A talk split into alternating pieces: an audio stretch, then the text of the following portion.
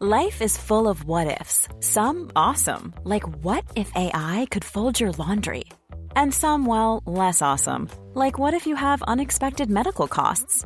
United Healthcare can help get you covered with Health Protector Guard fixed indemnity insurance plans. They supplement your primary plan to help you manage out of pocket costs. No deductibles, no enrollment periods, and especially no more what ifs. Visit uh1.com to find the Health Protector Guard plan for you.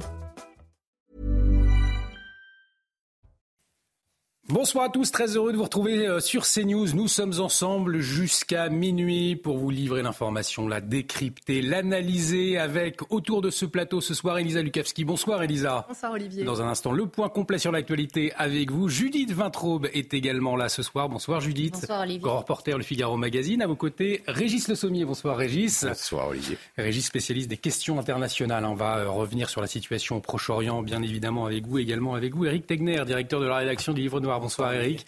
Et bonsoir Elliot Maman qui est avec nous également. Elliot euh, Maman, on le rappelle, chroniqueur pour le Figaro Vox. Euh, je vous le disais, au programme ce soir, situation au Proche-Orient, bien évidemment, mais également la, la situation euh, en France après ces menaces, notamment de décapitation qui ont visé euh, la mer de Romans-sur-Isère. On reviendra euh, sur aussi le phénomène, le phénomène des attaques au couteau, de plus en plus important ces dernières semaines, et notamment ce soir, une attaque au couteau. Euh, D'ailleurs, à Nantes, vous nous en parlez tout de suite. Euh, Elisa, c'est le journal avec vous. Nous irons jusqu'au bout. Nous nous sommes préparés pour une guerre totale. Voilà les mots hein, de Benjamin Netanyahou qui s'est exprimé à la Kyria, le QG euh, de la défense à Tel Aviv. Le Premier ministre israélien qui a dit que la guerre durera jusqu'à ce que tous les objectifs soient atteints, à savoir l'élimination du Hamas, la libération de tous les otages et la garantie de la sécurité dans la bande de Gaza que celle-ci ne soit pas soumise à un régime euh, terroriste. En ce moment, à Dubaï, pour la COP28, Emmanuel Macron s'est exprimé sur la situation entre Israël et le Hamas. Et le président français hausse le ton hein, vis-à-vis d'Israël. Vouloir la destruction totale du Hamas entraînerait 10 ans de guerre, a-t-il déclaré. Il a aussi précisé que la bonne réponse, je cite, contre un groupe terroriste n'est pas de supprimer l'intégralité d'un territoire ou de bombarder l'intégralité des capacités physiques, civiles. Pardon, fin de citation. Une polémique à présent à moins de 8 mois des Jeux Olympiques 2024. Une ancienne basketteuse française, Émilie Gomis, ambassadrice hein, des prochains Jeux, est sous le feu des critiques. L'athlète a posté sur les réseaux sociaux une publication jugée antisémite 48 heures après le massacre du 7 octobre. Un collectif a demandé euh, son renvoi immédiat du comité des Jeux Olympiques. Nous sommes aussi la France. Voilà ce que nous pouvions lire sur des banderoles des habitants du quartier de la Monnaie à Romans-sur-Isère. Aujourd'hui, ils étaient une centaine à s'être rassemblés en début d'après-midi. Des habitants du quartier d'où sont originaires les suspects hein, dans l'enquête sur la mort de Thomas, tué à Crépole il y a deux semaines et qui sont remontés contre la mairie de Romans-sur-Isère. Objectif de ce rassemblement, passer un message d'apaisement après que la maire de la commune a pointé la délinquance dans ces rues.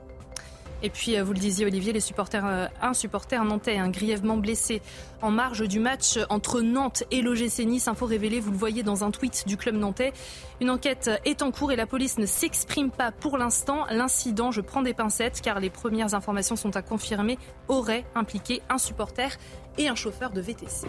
Et effectivement, on en saura plus hein, ce soir, puisque Mickaël Chailloux, notre journaliste, se rend sur place euh, pour nous informer sur, euh, sur les suites de cette attaque. On va marquer une très courte pause. On va revenir euh, bien évidemment sur la situation au Proche-Orient. Vous le disiez, Benjamin Netanyahou qui a pris la parole quelques heures après Emmanuel Macron. Emmanuel Macron, pour qui, eh bien, détruire le Hamas est quasiment impossible, ou en tout cas prendrait plus de 10 ans. On, on en revient, on y revient dans un instant. Restez avec nous sur CNews. De retour sur le plateau de Soir Info Week-end. Bienvenue si vous nous rejoignez pour vous accompagner jusqu'à minuit autour de ce plateau. Judith Vintraube, Elisa Lukavski, Elliot Maman, Eric Tegner et Régis Le Sommier. Nous allons revenir largement sur la situation au Proche-Orient avec la prise de parole de Benjamin Netanyahou ce soir. Il l'assure, euh, Israël ira jusqu'au bout pour éliminer le Hamas, tandis qu'Emmanuel Macron a posé la question cet après-midi, sa destruction est-elle possible? On va, y revenir dans un instant. Nous irons également à Nantes où un supporter aurait été euh, poignardé ce soir. Il serait dans un état critique. On retrouvera euh, notre journaliste sur place. Mais avant, euh, nous sommes samedi soir et nous allons en profiter pour nous poser cette question. Certains thèmes de films dérangent-ils le monde de la culture? Pourquoi? Puisque la réalisatrice Cheyenne Caron, connue notamment pour son film L'apôtre, c'était en 2014, eh bien, porte aujourd'hui seule un, long métrage, un long métrage sur le père Hamel. Euh, ce film s'appelle Que ma joie demeure et il s'est vu refuser l'aide publique du CNC et Cheyenne Caron qui vient tout juste d'apprendre que le distributeur euh, qui devait diffuser son film eh bien, a préféré suspendre sa collaboration. On va essayer de comprendre pourquoi justement avec Cheyenne Caron qui est en liaison avec nous. Bonsoir. Merci d'avoir accepté euh, notre invitation. Alors vous, nous allez, vous allez nous raconter comment vous portez aujourd'hui seul votre film, comment vous arrivez tout de même euh, à, le diffuser et pourquoi les professionnels du monde du 7e art ont tant de mal à vous soutenir. Mais avant, pour bien comprendre de quoi nous parlons, de quel film nous, nous parlons, je vous propose de regarder la bande-annonce de ce film, Que ma joie demeure. Vous êtes... Euh, vous êtes curé, vous. Il n'y a que les curés qui portent des croix de nos jours. Je suis prêtre, en effet. Je m'appelle Jacques.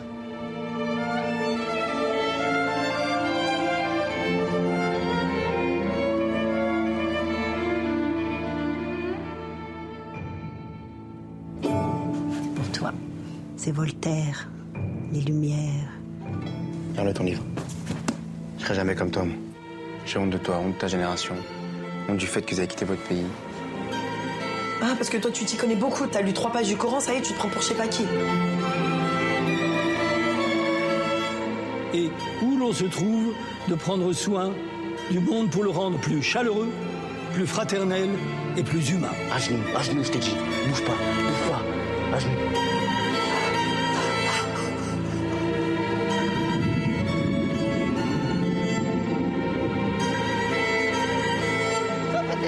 Lève ta main, lève ta main Tous ces politiciens, c'est des chiens, c'est des lâches, c'est des menteurs et c'est des corrompus. Et nous, lorsqu'on réinstaurera un califat, on les dégagera tout cela.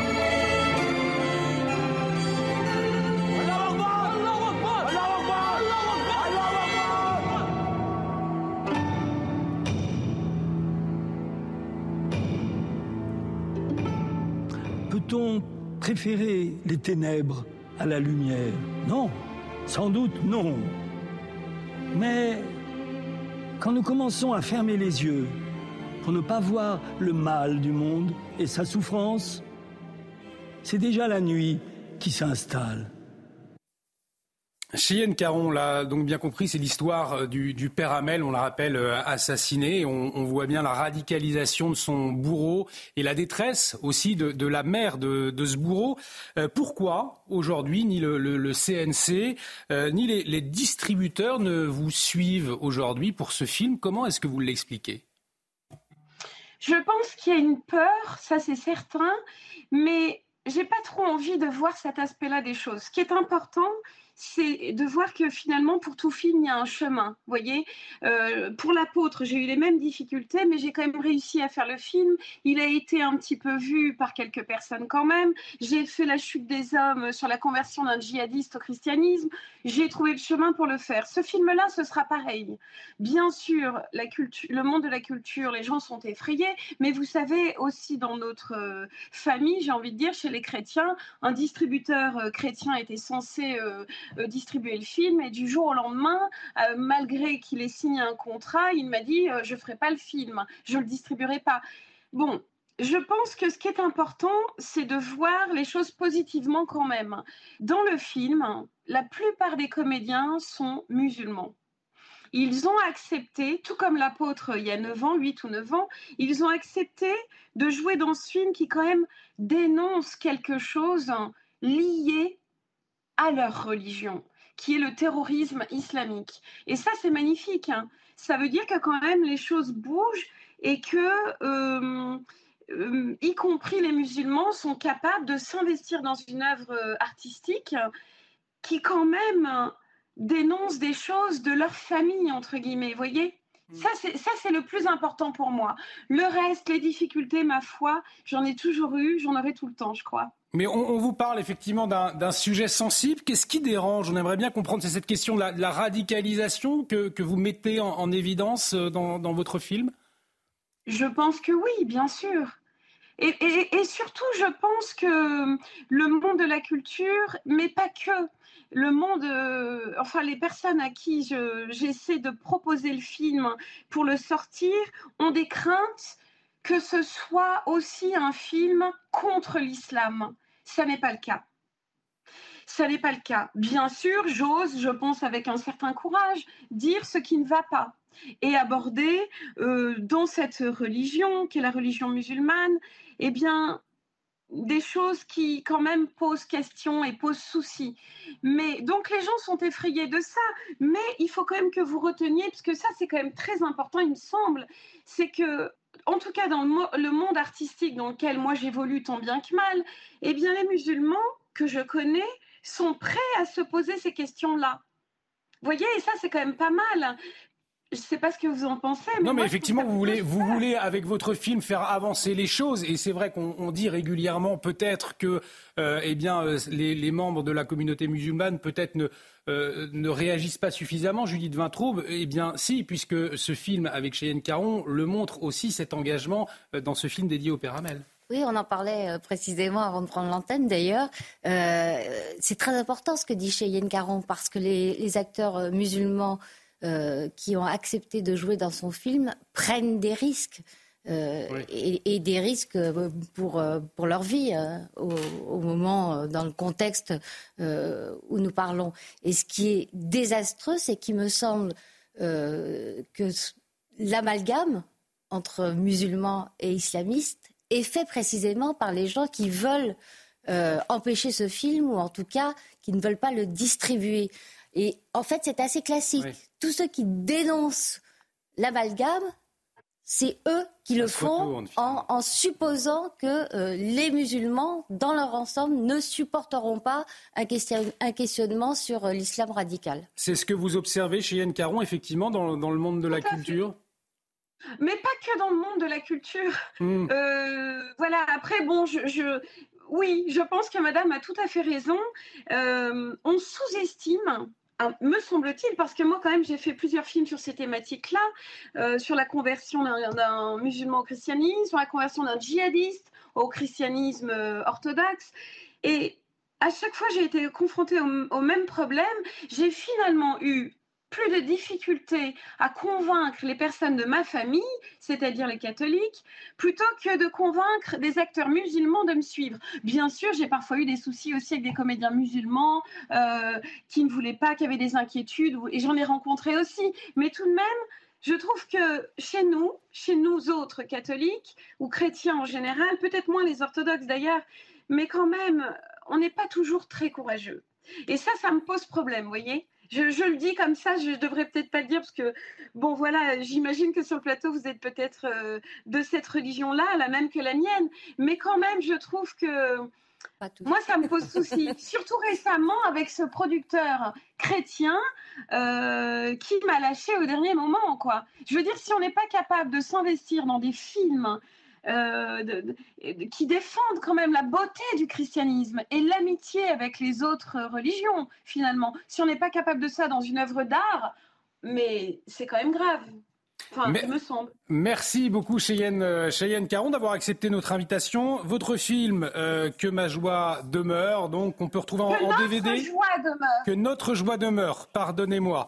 Que notre joie demeure, film de Cheyenne Caron, donc un, film hommage au, père Hamel. Merci à vous Cheyenne Caron d'avoir accepté notre invitation ce soir. On le voit, Régis Le Sommier, effectivement, euh, cette problématique que le monde de la culture, mais pas seulement, on l'a entendu, a, a, du mal à, à accepter. Non, plus largement, ce qu'elle décrit, c'est la, lâcheté, c'est la peur que peut euh, engendrer ce genre de thématique. Et ce qui est assez intéressant, c'est qu'elle nous parle d'ailleurs d'un euh, des films précédents qu'elle a fait euh, sur euh, notamment la conversion d'un djihadiste au christianisme. Ça, pour les radicaux, c'est beaucoup plus grave. Là, en l'occurrence, il ne s'agit pas de déformer la réalité, d'après ce qu'on voit, puisque la revendication, elle était là, le, comment l'appartenance à Daesh également.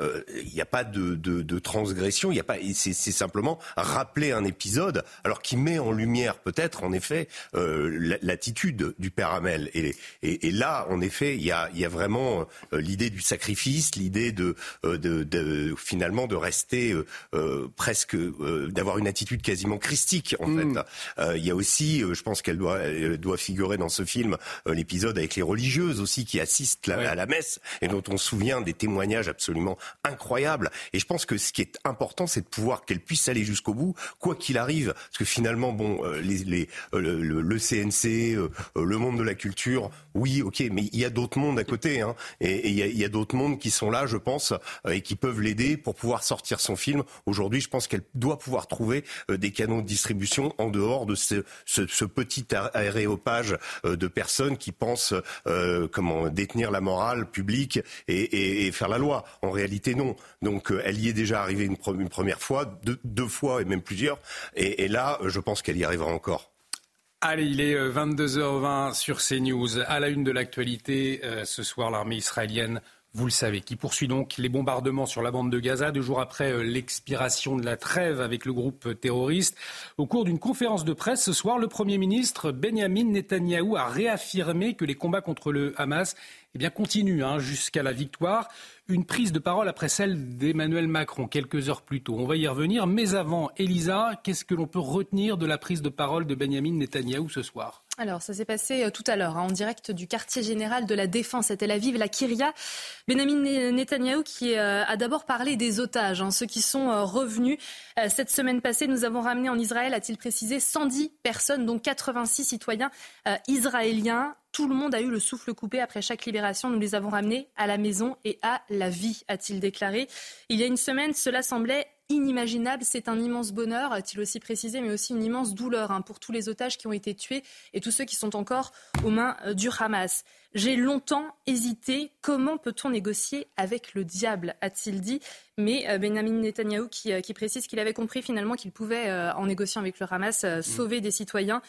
Les négociations, il le précise, ont été très compliquées. Il dit qu'il a parlé quotidiennement avec le président américain, hein, Joe Biden, euh, et également euh, que la pression internationale euh, existait, mais qu'il s'entretenait aussi avec les autres dirigeants internationaux.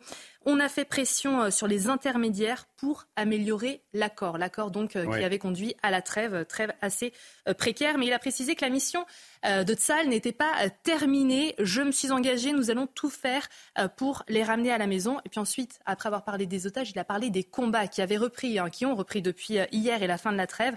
On va d'ailleurs écouter à ce sujet une déclaration lors de cette conférence de presse. Afin d'accomplir la mission sacrée de rendre tous nos otages, d'éliminer le Hamas et de garantir que Gaza ne revienne pas, ni ne constitue une menace pour Israël, qu'elle ne contienne pas une entité qui éduque ses enfants au terrorisme, qui soutient le terrorisme, qui finance le terrorisme et qui appelle à la destruction d'Israël, nous devons continuer à lutter de toutes nos forces. C'est ce à quoi nos combattants se préparaient pendant la trêve, pour une victoire complète sur le Hamas. Voilà, sur le volet euh, combat. Euh, il a précisé que dans le Nord, euh, agissait en permanence, y compris contre le Hezbollah. Déclaration importante, hein. si euh, le Hezbollah entre en guerre nous détruirons le Liban. C'est ce qu'il a déclaré tout à l'heure et que les opérations, elles, s'intensifient également dans le sud. Euh, la guerre euh, ira jusqu'à ce que tous les objectifs de Tsahal soient atteints, à savoir trois objectifs, l'élimination du Hamas, le retour de tous les otages et le fait que la bande de Gaza ne soit pas soumise à un régime terroriste. La guerre sera dure, mais nous la gagnerons la détermination de Benjamin Netanyahou. Donc ce soir, quelques heures plus tôt, c'est Emmanuel Macron euh, qui a pris euh, la parole. Il a haussé le ton d'ailleurs avec vigueur à l'égard de la stratégie israélienne, interrogeant Dubaï, euh, depuis Dubaï, pardonnez-moi, l'objectif de destruction totale du Hamas et appelant à redoubler d'efforts pour parvenir à un cessez-le-feu durable. Écoutez. La destruction totale du Hamas, qu'est-ce que c'est et est-ce que quelqu'un pense que c'est possible? Si c'est ça, la guerre durera dix ans. La bonne réponse contre un groupe terroriste n'est pas de supprimer l'intégralité d'un territoire ou de bombarder l'intégralité des capacités civiles avec le bilan humanitaire qu'on est en train de se donner. Il est beaucoup plus spécifique, beaucoup plus structuré et dans la durée. Eric Tegner, c'est très clair. Euh, Emmanuel Macron pose la question ce soir. La destruction totale du Hamas est-elle possible? C'est la question que le chef de l'État euh, pose et il met aussi la pression sur Israël en quelque sorte. C'est assez surprenant quand on se rappelle qu'Emmanuel Macron avait commencé justement lors de sa visite en Israël par appeler à une grande coalition euh, pour détruire justement le, le Hamas. Donc c'est surprenant. D'un certain côté, il n'a pas complètement tort. C'est-à-dire qu'aujourd'hui, je crois qu'il y a à peu près 3 ou 4 000 soldats du Hamas qui ont été euh, tués dans la bande de Gaza. Il en resterait un peu plus de 35 000. Donc bien évidemment que c'est un, un objectif qui est compliqué. Après, je pense qu'il faut remettre sa, sa, déclaration de cet après-midi dans, dans, le contexte actuel, c'est-à-dire qu'il espérait une table ronde euh, aujourd'hui, notamment avec euh, Mohamed Ben Salman, et il ne l'a pas eu tout simplement parce que les différents pays arabes n'ont pas euh, compris ces positions pro-israéliennes du début. Et plus largement, d'ailleurs, ils pensent que la France ne compte plus vraiment dans le concert des nations, mais c'est plutôt les, les, Américains. Donc c'est surtout ça qu'essayait, je pense, de faire Emmanuel Macron aujourd'hui, c'est d'envoyer un message pour tenter à nouveau de peser, mais il n'y arrive pas. Vous parliez des positions d'Emmanuel Macron. Justement, on va l'écouter euh, juste après le, massacre du 7 octobre. C'était précisément le 12 octobre. Et vous voyez à ce moment-là la posture d'Emmanuel Macron. on a le sentiment d'un revirement. Vous allez euh, nous livrer vos analyses juste après. On écoute Emmanuel Macron le 12 octobre. Nous savons dans notre chair que rien ne peut justifier le terrorisme. Il ne peut jamais y avoir de oui mais. La France condamne de la manière la plus ferme ces actes atroces. Et disons-le clairement, le Hamas est un mouvement terroriste. Le Hamas cherche avant tout la destruction et la mort du peuple d'Israël. Et agissant comme il le fait, il sait par ailleurs à quoi il expose de manière criminelle et cynique la population de Gaza. Ce n'est pas une guerre entre les Israéliens et les Palestiniens. C'est une guerre menée par des terroristes contre une nation, un pays, une société, des valeurs démocratiques. On va revenir sur ce revirement, Régis Le Sommier d'Emmanuel Macron. Elisa, peut-être une petite précision pour revenir sur la déclaration de Benjamin Netanyahu. Oui, excusez-moi, je me suis un petit peu emporté tout à l'heure. Euh, quand il parlait euh, du, euh, du fait que Tsahal agissait dans le Nord hein, également pour contrer les attaques du Hezbollah, il a dit que si le Hezbollah entrait en guerre contre Israël, le Hezbollah détruirait lui-même tout le Liban. Et non pas Israël. Et non pas Israël qui détruirait le, le, Mais à culpa, je me suis un petit peu non, non, emmêlé les pinceaux. C'est corrigé puisque nous nous interrogions pendant que nous entendions Emmanuel Macron, Régis Le Sommier, revirement d'Emmanuel Macron. Euh, comment est-ce que vous lisez euh, cette posture du chef de l'État? Alors, disons que dans son revirement, il y en a eu plusieurs. Hein. Au début, on savait qu'il euh, voulait transformer la coalition contre Daesh en une coalition contre le Hamas, ce qui aurait eu des implications à l'époque quand quand c'est sorti de, euh, de son, quand il a sorti cette idée euh, pendant sa visite, euh, le Quai d'Orsay n'était pas au courant. Il y a eu plusieurs volte-face. On s'est dit mais pourquoi est-ce qu'il sort cette, cette, idée? Parce que cette idée, ça voulait dire littéralement que les avions français, en l'occurrence les Mirages qui étaient postés en Jordanie dans le cadre de l'opération Chamal contre Daesh, eh bien auraient été utilisés de conserve avec les F-16 euh, israéliens pour, euh, euh, pour bombarder Gaza. C'était ce que, ce que ça impliquait. Ensuite, après, à la BBC, eh bien, il a dit qu'Israël détruisait, comment massacrer les, les, enfants palestiniens. Donc, volte-face complet. on se souvient que coup de fil avec le président Herzog, président israélien Herzog, le dimanche soir, et il, il, il rappelle le soutien inconditionnel de la France à Israël. Donc, en fait, euh, voilà, ça a été, on a dit, c'est vraiment c'est de la navigation, c'est un coup à gauche, un coup à droite, et on essaye de trouver une politique cohérente qui se rapprocherait quelque peu de la politique traditionnelle de médiation de la France dans la région. Mm. Mais en fait, en réalité, on, sent bien que Emmanuel Macron a, euh, comment, disons, a, a, fâché à la fois euh, la rue arabe, les, dirigeants arabes et les dirigeants israéliens. En fait, il s'est fait euh, des ennemis euh, de partout. Maintenant, il arrive avec cette position, avec l'idée que le Hamas ne peut pas être éradiqué. Là, par contre, il se rapproche très fortement des positions de Joe Biden, qui, je le précise, euh, essaye de comment de ramener Netanyahou, enfin en tout cas d'essayer de de, de, de, de, de calmer Netanyahou évoque, Joe Biden a évoqué euh, des sanctions qui pourraient être prises contre les colons en Cisjordanie. Donc, essaye de peser aussi pour que ça ne soit pas euh, uniquement un soutien à Israël. Donc là, Emmanuel Macron, peut dire, se rapproche peu plus de la, de la position des Américains et euh, peut-être retrouve un petit peu de cohérence. Mais il y a eu tellement d'incohérences avant que c'est difficile et on a vu que son épisode à Dubaï où il s'est fait, euh, je dirais, un petit peu abandonné en race campagne par les leaders, euh, il a voulu voir MBS, euh, il l'a pas vu, il a voulu convoquer, faire une réunion avec des leaders arabes, ça ne s'est pas produit. Donc Emmanuel Macron, eh bien finalement, n'a pas réussi à convaincre, même si sa position aujourd'hui semble une position peut-être qui est une position plus en phase avec la communauté internationale. Elliot Maman, dans un instant le journal, mais peut-être cette question. Est-ce que vous comprenez qu'Emmanuel Macron, au fond, appelle à négocier avec le Hamas? Est-ce que c'est cette perspective-là, finalement, qu'il met en avant, euh, sachant que Benjamin Netanyahou l'a dit ce soir, on ne peut pas négocier avec le diable. Bah, disons que son hémiplégie depuis le début du conflit est assez fascinante. Euh, J'aurais tout de même un léger désaccord euh, sur l'analyse. Euh, je, crois que Emmanuel Macron tout de même choisit toujours très bien son orientation selon le public qui lui fait face.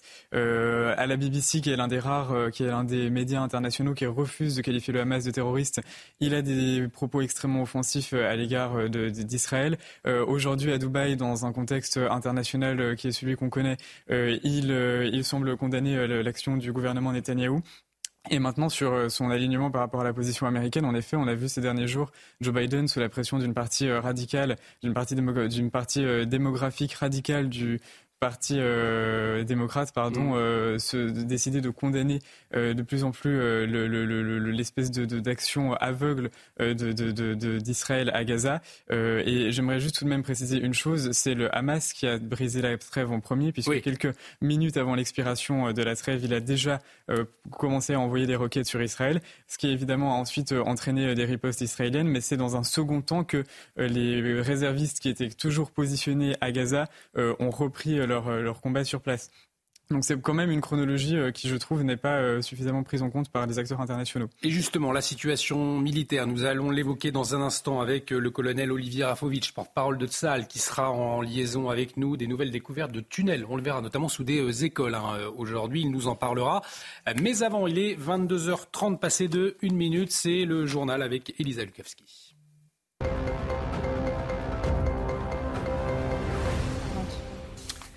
Et on va démarrer euh, à Nantes, euh, Elisa, à Nantes, où un drame s'est produit à proximité du stade de la Beaujoire, en marge du match, du match FC Nantes contre l'OGC Nice. Hein. Exactement, un supporter nantais qui a été euh, grièvement blessé hein, en marge de cette rencontre ce soir. Une information révélée dans un tweet du club nantais. Une enquête est en cours et la police ne s'exprime pas pour l'instant. L'incident aurait impliqué un supporter et un chauffeur de VTC. Des informations qui restent encore à confirmer alors qu'on découvre ensemble euh, le tweet du FC Nantes. Et nous retrouvons euh, Michael Chailloux, hein, notre reporter sur place qui euh, s'est rendu aux abords du stade de la Beaujoire pour mieux comprendre ce qui s'est passé ce soir. Restez avec nous sur CNews, toutes les informations sur cette situation à suivre. Nous en parlions à l'instant, nous allons en parler dans quelques minutes. La fin de la trêve entre Israël et le Hamas, eh bien, les combats ont repris. L'armée israélienne qui a affirmé avoir visé plus de 400 objectifs dans la bande de Gaza depuis hier dont plus de 50 hein, dans la région de, de Khan Younes, dans le sud du pays, disant avoir frappé les terroristes et les infrastructures euh, du Hamas. Ce soir, le Premier ministre Benjamin Netanyahou a pris la parole, précisant qu'Israël était préparé à une guerre totale. Objectif, la destruction du Hamas, oui, mais pas celle des civils dans la bande de Gaza. On l'écoute. Nous déterminons les zones de sécurité à Gaza en coordination avec les agences internationales et avec nos amis américains. Nous déterminons les zones de sécurité vers lesquelles la population sait qu'elle peut évacuer. Nous l'avons fait dans le nord et nous le ferons ailleurs et c'est important car nous n'avons aucune volonté de nuire à la population. Nous souhaitons éviter de nuire à la population et nous avons un très fort désir de nuire au Hamas. Et ils sont encore une centaine d'otages hein, dans les mains du terroriste, dans les mains des terroristes du Hamas, Elisa. Une question se pose ces otages sont-ils tous détenus par l'organisation euh, terroriste euh, palestinienne? La bande de Gaza, territoire d'à peine 40 km de long et habité par plus de 2 millions de personnes. Euh, compte plusieurs factions et branches armées plus ou moins actives et qui auraient également pu participer à, l'attaque hein, du 7 octobre? Un responsable du Hamas avait affirmé fin octobre que d'autres factions avaient également pris des civils en otage. Les explications euh, de Sarah Varni.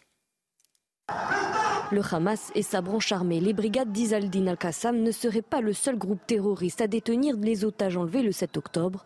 D'autres mouvements islamistes de Gaza y auraient également participé. Vous avez le Hamas premièrement, qui effectivement est le mouvement le plus historique, le plus structuré, donc avec probablement 20, 30 000 combattants possibles et mobilisables. en deuxièmement, le djihad islamique a quelques milliers de combattants, et puis d'autres mouvements, donc à quelques centaines environ. Donc ne prenons pas ces chiffres au pied de la lettre, mais ça donne une bonne indication du rapport de force entre ces différentes forces militarisées. Le djihad islamique, mouvement proche de Téhéran, est la seconde force combattante de Gaza avec sa branche armée, les brigades Al-Quds. Dès le lendemain, l'organisation avait déclaré qu'il détenait une trentaine de ses otages, mais d'autres formations islamistes plus petites détiendraient également une dizaine de personnes troisième euh, niveau, si je puis dire, un certain nombre de groupuscules euh, donc qui dépendent soit d'une mouvance Al-Qaïda, soit de mouvance euh, salafiste. Le Hamas reste néanmoins l'unique groupe islamiste palestinien avec lequel les médiateurs, dont le Qatar, sont en pourparlers. De retour en France avec cette affaire sordide, l'affaire des corps calcinés en Isère, le fils cadet de la famille Elisa, il a été interpellé. Hein. Oui, il était euh, recherché depuis six jours après la découverte de deux corps portant des traces de blessures par balle euh, dans euh, sa maison incendiée en Isère. Valentin, 15 ans, fils cadet d'une famille de quatre personnes et résident dans le village de Châteauvillain, a finalement été interpellé aujourd'hui en fin de matinée à Montpellier. Il a été euh, placé en garde à vue pour euh, savoir euh, peut-être ce qui s'est passé dans cette maison. Au volet judiciaire toujours, plusieurs gardes à vue en cours après la mort d'un père de famille tué par balle. Le week-end dernier, nous en parlions, c'était à Dijon. Hein. Oui, c'est une indication du parquet de Dijon, le parquet qui n'entend pas communiquer davantage hein, sur cette affaire tant que ces gardes à vue susceptibles de se poursuivre jusqu'à lundi matin, je les cite, sont en cours. Précision faite dans un bref communiqué sans fournir plus de détails. Les explications de notre envoyé spécial Tanguy Hamon. Deux individus ont été interpellés dans l'enquête sur la mort de ce père de famille tué d'une balle dans son sommeil le week-end dernier à Dijon. Les deux individus ont été interpellés alors qu'ils se trouvaient près de la frontière avec l'Espagne. Ils ont été placés en garde à vue et ces gardes à vue peuvent durer jusqu'à lundi matin, indiqué le parquet. Pour rappel, l'homme avait été tué chez lui, dans son lit, alors que le reste de sa famille se trouvait dans leur appartement. Il avait reçu une balle perdue alors que des tirs en rafale visaient un point de deal situé juste en dessous du logement. Les tireurs avaient ensuite pris la fuite et une soixantaine de douilles avaient été retrouvées sur place. Une enquête pour meurtre en bande organisée a été ouverte et quatre personnes au total ont depuis été interpellées. Et nous faisons un prochain point complet sur l'actualité avec vous. Elisa, ce sera à 23h. Nous en parlions. La situation au Proche-Orient. Deuxième jour de la reprise des combats. L'armée israélienne qui a repris euh, ses bombardements, donc après une trêve de sept jours. On va s'intéresser justement à la situation militaire à présent avec le colonel Olivier Rafovitch, porte-parole de Tsal, euh, qui est en liaison avec nous. Mon colonel, bonsoir. Merci euh, d'avoir accepté notre invitation pour faire un, un, point sur la situation militaire, l'offensive donc qui s'est poursuivie. Et euh, pour commencer, euh, de nouvelles découvertes par la 551e brigade combatime des puits de tunnels situés dans la cour d'une école. On va peut-être voir les images que vous allez pouvoir euh, nous, commenter, mon colonel. Preuve que les terroristes, là encore, se servent hein, des populations civiles pour se protéger. Voilà. Donc ce sont ce que vous avez découvert aujourd'hui, hein, les tunnels découverts, mon colonel. Tout à fait, des tunnels dans des, dans des écoles, dans des cours d'école. On en trouve aussi dans les hôpitaux, sous les hôpitaux, dans les mosquées. enfin, c'est voilà, c'est une, c'est une réalité euh, Madine Hamas dans la bande de Gaza, où euh, tout est bon pour en fait euh, mm. se cacher, lancer des, des missiles dans des endroits où, qui sont normalement faits pour, bah, pour être des endroits pour les enfants, pour, pour les médecins, pour les malades. Mais c'est vraiment une caserne à ciel ouvert, cette bande de Gaza aux mains du Hamas. Hôpital, école, le Hamas se cache donc derrière des, bâtiments publics. Euh, aujourd'hui, ils sont nombreux, ces bâtiments. Vous avez d'autres informations. On se souvient euh, des tunnels sous l'hôpital Al-Shifa. Là, euh, des tunnels sous, les écoles. Il y en a d'autres galeries il y, a il y a 500 miles, presque 800 kilomètres de tunnels, de tunnels souterrains du Hamas dans toute la bande de Gaza. Et on en découvre tout le temps lorsqu'on avance et lorsqu'on rentre des endroits qui sont, euh, d'après notre renseignement, reliés au Hamas, encore une fois, une école en apparence, enfin une vraie école, mais sous l'école et à côté de l'école, des structures du Hamas avec des souterrains, avec des armes, avec des munitions et des lampes de, des de, des rampes de lancement pardon, de missiles vers Israël, comme d'ailleurs ce soir où euh, Israël et la région de Tel Aviv a été attaqués, bombardés par des missiles du Hamas. Plus globalement, où en est l'offensive militaire ce soir de Tsahal? Écoutez, aujourd'hui, nous avons éliminé le commandant du bataillon du Hamas de Sajaya, Fahad, qui était relié à d'autres activités extrêmement violentes contre Israël dans le passé. Et euh, nous avançons et nous continuons et nous continuerons jusqu'à l'élimination totale du Hamas dans la bande de Gaza. C'est existentiel pour Israël et également pour la région et peut-être même pour le monde. Mais en parallèle de cela, nous allons également tout faire pour euh, récupérer tous nos otages aux mains du Hamas. Cet après-midi, Emmanuel Macron qui s'est exprimé, il a affirmé que vouloir détruire le Hamas vous engagerait pour euh, Dix ans de guerre. Euh, quel est votre, votre avis sur cette prise de parole du chef de l'État cet après-midi?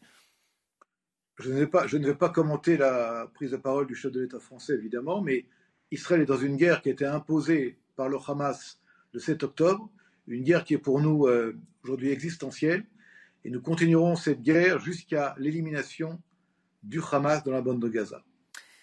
Est-ce que sur le terrain, vous rencontrez aujourd'hui une forte euh, résistance? Nous l'évoquions déjà avec vous hier, euh, puisque cette trêve de sept jours, il y avait une crainte que le euh, Hamas se réorganise, se réarme. Est-ce que effectivement, aujourd'hui, l'ennemi a pu se réarmer? Est-ce que la résistance est difficile pour les soldats de Tzal il est clair que le Hamas a toujours des armes et beaucoup d'hommes encore.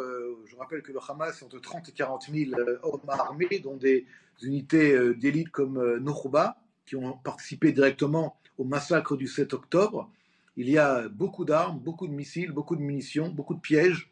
Et euh, il est clair que durant cette trêve, le Hamas n'a pas chômé, il a continué à se préparer et à vouloir s'organiser contre, contre Tsahal. Mais nous, nous, avons pris cela également en considération. Et donc, nous allons tout faire pour continuer notre activité, notre action. Mais si vous me permettez, je voudrais également dire une chose qui n'a peut-être pas été euh, trop dite aujourd'hui dans la presse française, c'est que en parallèle de euh, l'offensive israélienne actuellement depuis hier, à cause de la fin de la trêve qui est, qui est, dont, le Hamas en a décidé, ainsi, nous avons euh, distribué des milliers, des centaines de milliers de tracts dans la région de Khan Younes pour demander à la population civile palestinienne de s'écarter des zones de combat pour ne pas être impliqué dans ces zones de combat avec des systèmes euh, de QR code à l'intérieur. Mais nous savons également que le Hamas fait tout, lui, pour pousser les populations qui ont été euh, déplacées à cause des combats vers les zones de combat pour les, utiliser comme, euh, comme bouclier humain. nous sommes dans une guerre, dans la guerre, et nous faisons tout pour que les civils soient en dehors des, des combats, alors que le Hamas fait tout pour qu'ils soient, eux, dans ces combats. Il y a un autre enjeu, 136 otages encore dans les mains du Hamas. On le sait, la, euh, pression des, familles sur le gouvernement israélien. Des otages ont, d'ailleurs pris la parole pour demander la libération euh, de vos concitoyens aujourd'hui. Euh, est-ce que cela reste une priorité? Est-ce que vous avez effectivement des équipes aujourd'hui dédiées pour aller localiser, pour aller éventuellement essayer de tenter de chercher les, les otages qui restent dans les mains du Hamas? Est-ce qu'on peut imaginer même des négociations sous les bombes? Vous avez raison de poser cette question importante. Nous avons des équipes spéciales dédiées effectivement au sort des otages, au niveau du renseignement, au niveau d'autres équipes qui sont spécialisées dans ce, domaine-là. Et de toute manière, euh, la priorité absolue pour Israël est de tout faire, je dis bien de tout faire, pour que les otages reviennent à la maison sains et saufs. C'est pour nous euh, une priorité euh, number one, numéro un. Merci à vous, euh, colonel Olivier Rafovitch, euh, pour euh, ce, point sur la situation militaire donc à Gaza, la, progression de, de, de Tsal, Judith Vintraube, qui se poursuit et qui va se poursuivre dans toute la bande de Gaza. C'était finalement assez inéluctable cette offensive dans le sud de Gaza même aujourd'hui. Hein. Oui, vous posiez tout à l'heure la question est-ce qu'il faut négocier avec le Hamas? Pour négocier avec le Hamas, il faudrait que le Hamas veuille négocier. Euh, or, il y a deux jours, le plus haut responsable du Hamas à Gaza, pas euh, un de ceux qui sont planqués au Qatar, qui s'appelle euh, Yahya Sinwar, a fait une vidéo qu'il a distribuée aux chaînes arabes où il dit notamment que le 7 octobre n'était qu'une répétition. Donc il confirme que le but du Hamas et son seul objectif, c'est de continuer les massacres. Comment on fait pour négocier avec des gens comme ça? euh, à aucun moment, le Hamas n'a mis sur la table quoi que ce soit qui ressemble à une offre de trêve. Hein, une offre d'arrêt des combats, une offre de négociation d'un cessez-le-feu. Euh, alors, je ne reviendrai pas sur les, multiples revirements euh, d'Emmanuel Macron, mais moi, j'ai l'impression qu'en ce moment, il est à la, recherche de son moment Villepin, vous savez, euh, la posture la plus avantageuse, la posture de, l'homme de paix, et devant le, même public, d'ailleurs, le, public de sa rue arabe à lui, la rue arabe française. Elliot Maman, vous réagir. Effectivement, on ne négocie pas avec le diable. C'est ce que disait Benjamin Netanyahou. Et on a vu d'ailleurs ces derniers jours, lors de la libération des otages, cette communication terrible du Hamas qui tentait finalement de gagner l'opinion euh, publique. Est-ce qu'il n'y a pas ce danger de, vouloir mettre dos à dos à la fois le Hamas et, et Israël? Euh, oui, bien sûr. Et d'ailleurs, euh, le Hamas, en effet, n'a pas manifesté une envie particulière de revenir sur la table, à la table des négociations. Par ailleurs, la trêve qui avait été conclue en tant que telle n'a pas été totalement euh, respectée parce que l'intégralité des otages enfants et femmes devait être restituée à Israël. Ça n'a pas été le cas. Il y a toujours quelques femmes qui sont détenues par le Hamas et deux enfants à Gaza, dont un au sujet duquel le Hamas euh, fait preuve d'une forme d'atermoiement en disant un coup il a été tué, l'autre coup euh, et ensuite non en fait il est encore en vie, etc. Ce qui est juste un chantage émotionnel absolument atroce.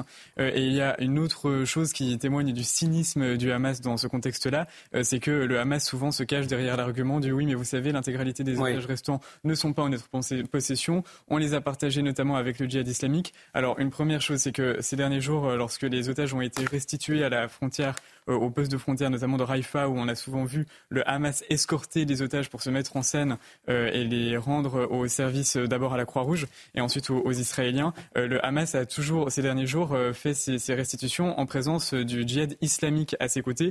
on les reconnaît parce que les, soldats du Hamas sont vêtus d'un bandeau vert, tandis que les soldats du djihad islamique ont un bandeau noir et manifestement les deux étaient présents ces dernières fois. par ailleurs, de ce que je lis dans la presse israélienne, l'idée selon laquelle le Hamas n'aurait véritablement aucune prise sur les otages détenus par le djihad islamique n'est absolument pas crédible. Euh, évidemment qu'il y a une posture hégémonique, euh, enfin même plutôt une position hégémonique du Hamas à l'heure actuelle à Gaza. Euh, tout ce qui pourrait en effet être vrai, c'est qu'il y a encore quelques otages que le Hamas a décidé, dans un acte évidemment dans la lignée de ce qui s'est passé le 7 octobre, de vendre certains otages à des privés. Alors peut-être qu'en effet, sur les otages, sur les quelques rares otages qui sont détenus par les privés, là, le Hamas n'a pas nécessairement mm. de, pouvoir. Mais je vous propose d'écouter euh, Amine euh, Ariane Tamir, pardon, qui euh, témoignait sur notre antenne cet après-midi. six membres de sa famille ont été libérés samedi dernier, trois mères, trois enfants. Et elle racontait, alors effectivement, pour le moment, les otages ne peuvent pas témoigner de leurs conditions de détention. néanmoins, il y a quelques éléments qui nous permettent de comprendre eh bien, que c'était assez terrible. Écoutez. Ils sont marqués, ils sont fatigués, ils dorment toujours mal. Ils dorment toujours ensemble dans la même pièce alors qu'il y a une maison très grande. Ils ont vraiment ce besoin d'être encore entre eux. Ce qui m'a frappé au bout d'un moment, que je n'ai pas réalisé tout de suite, c'est que les enfants ne parlent pas, ils chuchotent. Ils chuchotent encore, comme pendant deux mois, on leur a dit de ne pas parler, de ne pas faire de bruit, de ne pas s'approcher des fenêtres. Et hier, c'était assez, enfin, à la, fois, drôle et quand même terrible, parce que on est, un ami est venu, enfin une petite cousine est venue les prendre pour aller à la plage. Ils étaient surpris qu'on puisse sortir de la maison. Alors, cette information de dernière minute, euh, Gérald Darmanin, les policiers viennent d'avoir courageusement interpellé un assaillant en prenant des passants à Paris autour du quai de Grenelle. Une personne est décédée, un euh, blessé pris en charge par les pompiers de Paris. Évitez le secteur, nous dit le ministre de l'Intérieur. On voit euh, donc le tweet du ministre de l'Intérieur. nos équipes vont se rendre sur place. Nous aurons plus d'éléments dans la soirée. Euh, voilà l'information du soir. Donc une attaque, quai de Grenelle, c'est dans le, 15e arrondissement de, Paris. Nous y reviendrons largement euh, tout à l'heure. On, suit de très près euh, l'évolution de la situation. Un mot sur ces otages. Éric Tegner, effectivement, il va falloir maintenant eh comprendre les détentions, dans quelles conditions ces personnes ont été ou sont encore euh, détenus. Et il y a, on le disait tout à l'heure, aussi la pression des familles. Et dans ce contexte-là, une trêve, ça semble très compliqué tout de même euh, dans les jours qui viennent. Complètement. Et il ne faut pas oublier aussi qu'on a quatre binationaux français qui sont encore détenus euh, aux mains du, Hamas. Permettez-moi de faire un lien avec l'actualité en France. S'il s'avérait malheureusement que ce soit par exemple une attaque terroriste cet après-midi, Dites-vous qu'en fait, Emmanuel Macron, aujourd'hui, il a dit qu'on ne pouvait pas fixer finalement la destruction d'un groupe terroriste, c'est-à-dire le Hamas, comme un, comme un objectif. Je pense qu'à un moment donné, il faut comprendre aussi quelle est cette organisation qu'on a en face de nous. Et, et la problématique depuis le début, c'est qu'on on se pose la question de la destruction du Hamas que d'un point de vue militaire dans la bande de Gaza. Mais il y a une deuxième méthode, c'est la question des assassinats ciblés. On sait que le Mossad les pratique depuis 1945 de façon très large. Il y a certaines euh, documentations qui ont montré qu'il y avait eu plus de 2700 assassinats ciblés qui ont été réalisés. Et aujourd'hui, une grande partie des cadres du Hamas sont réfugiés au Liban, en Turquie, euh, également au Qatar. On en a parlé, le numéro du, du Hamas, l'ancien patron du Hamas, le chef du bureau politique du Hamas. Et donc c'est aussi une façon, pour un moment donné, couper le corps, il faut aussi couper la tête pour Oui. euh, essayer d'éliminer le, le Hamas. Et je pense aussi aider justement euh, nos partenaires euh, à ce niveau-là. Le terrorisme donc, qui euh, touche le territoire israélien, mais pas seulement, peut-être. Ce soir, euh, une attaque euh, à Paris, quai du Grenelle. Nos équipes sont sur place, on va y revenir. Euh, les derniers éléments, donc, c'est Gérald Darmanin qui les a donnés. On va peut-être revoir son tweet et peut-être une information. Il y aurait des indications peut-être d'une attaque terroriste à cette heure, Elisa Lukavski? En tout cas, une source policière euh, dit que, que l'assaillant aurait crié à la Akbar en attaquant euh, la personne et en, en la tuant. En tuant une personne et en, attaquant, en blessant gravement. Donc une personne euh, morte, une personne blessée. Malheureusement, ces attaques-là, euh, elles- malheureusement, on sait que ça peut arriver. Le Régis Sommier sur notre territoire, surtout dans ce contexte inflammable, euh, avec cette situation au Proche-Orient. Bah, ces attaques euh, n'ont jamais cessé, en fait, hein, euh, depuis euh, la fin du califat de, Daesh euh, dans la zone syro-irakienne. euh, les attaques au couteau ont eu lieu de façon très régulière en Europe et en France. Euh, évidemment, c'est la, la forme la plus facile, entre guillemets, euh, pour euh, quelqu'un se revendiquant du djihad d'attaquer.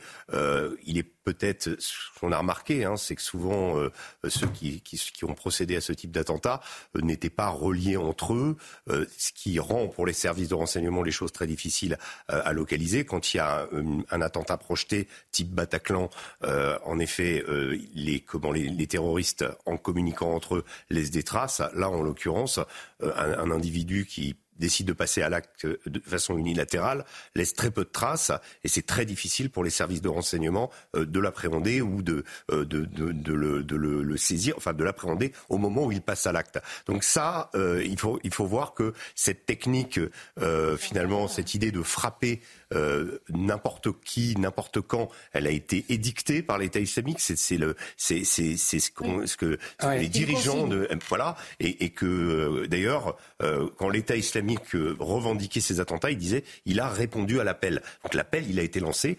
Euh, maintenant il y a un certain nombre de gens comme ça qui euh, sont très influencés par ces idéologies là et qui peuvent passer à l'acte euh, un peu n'importe quand. Attaque au couteau à Nantes également ce soir. Attaque au couteau. Ce- Oui. L'enquête va, va évoluer. Judith Vintraud, mais ces, ces attaques au couteau, c'est une vraie interrogation. Ça ne, ça ne s'arrête pas depuis oui, mais, quelques mais il jours. faut être euh, extrêmement euh, prudent sur, euh, sur le profil euh, de, de l'assaillant, Oui. de l'attaquant, parce que, euh, par exemple, dans le cas de Michael Harpon à la préfecture, il y avait des signes avant-coureurs de sa radicalisation qui avaient même été signalés, rappelez-vous, hein, il y avait eu des rapports qui avaient été euh, ignorés euh, par la hiérarchie, euh, mis de côté comme si, comme si de rien n'était.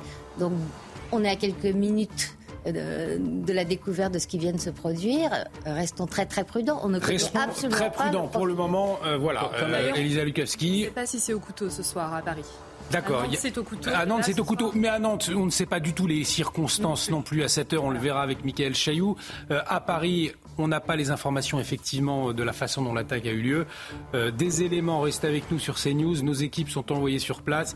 Euh, suivez euh, en direct hein, les, tous les, les derniers éléments concernant ces informations. On marque une très courte pause, le temps que nous nous réorganisions. Et on se retrouve dans un instant. À tout de suite sur notre antenne. De retour sur le plateau de Soir Info Week-end, bienvenue si vous nous rejoignez pour vous accompagner jusqu'à minuit autour de ce plateau. Eli- Elisa Lukavski, Judith Vintrobe, Elliot Maman, Eric Tegner et Régis Le Sommier. Euh, il est 23h à la une de l'actualité ce soir. Le journal avec vous, euh, Elisa, cette attaque à l'arme blanche à Paris. hein. Oui, un assaillant qui euh, a tué une personne et qui en a blessé une autre à coups de couteau.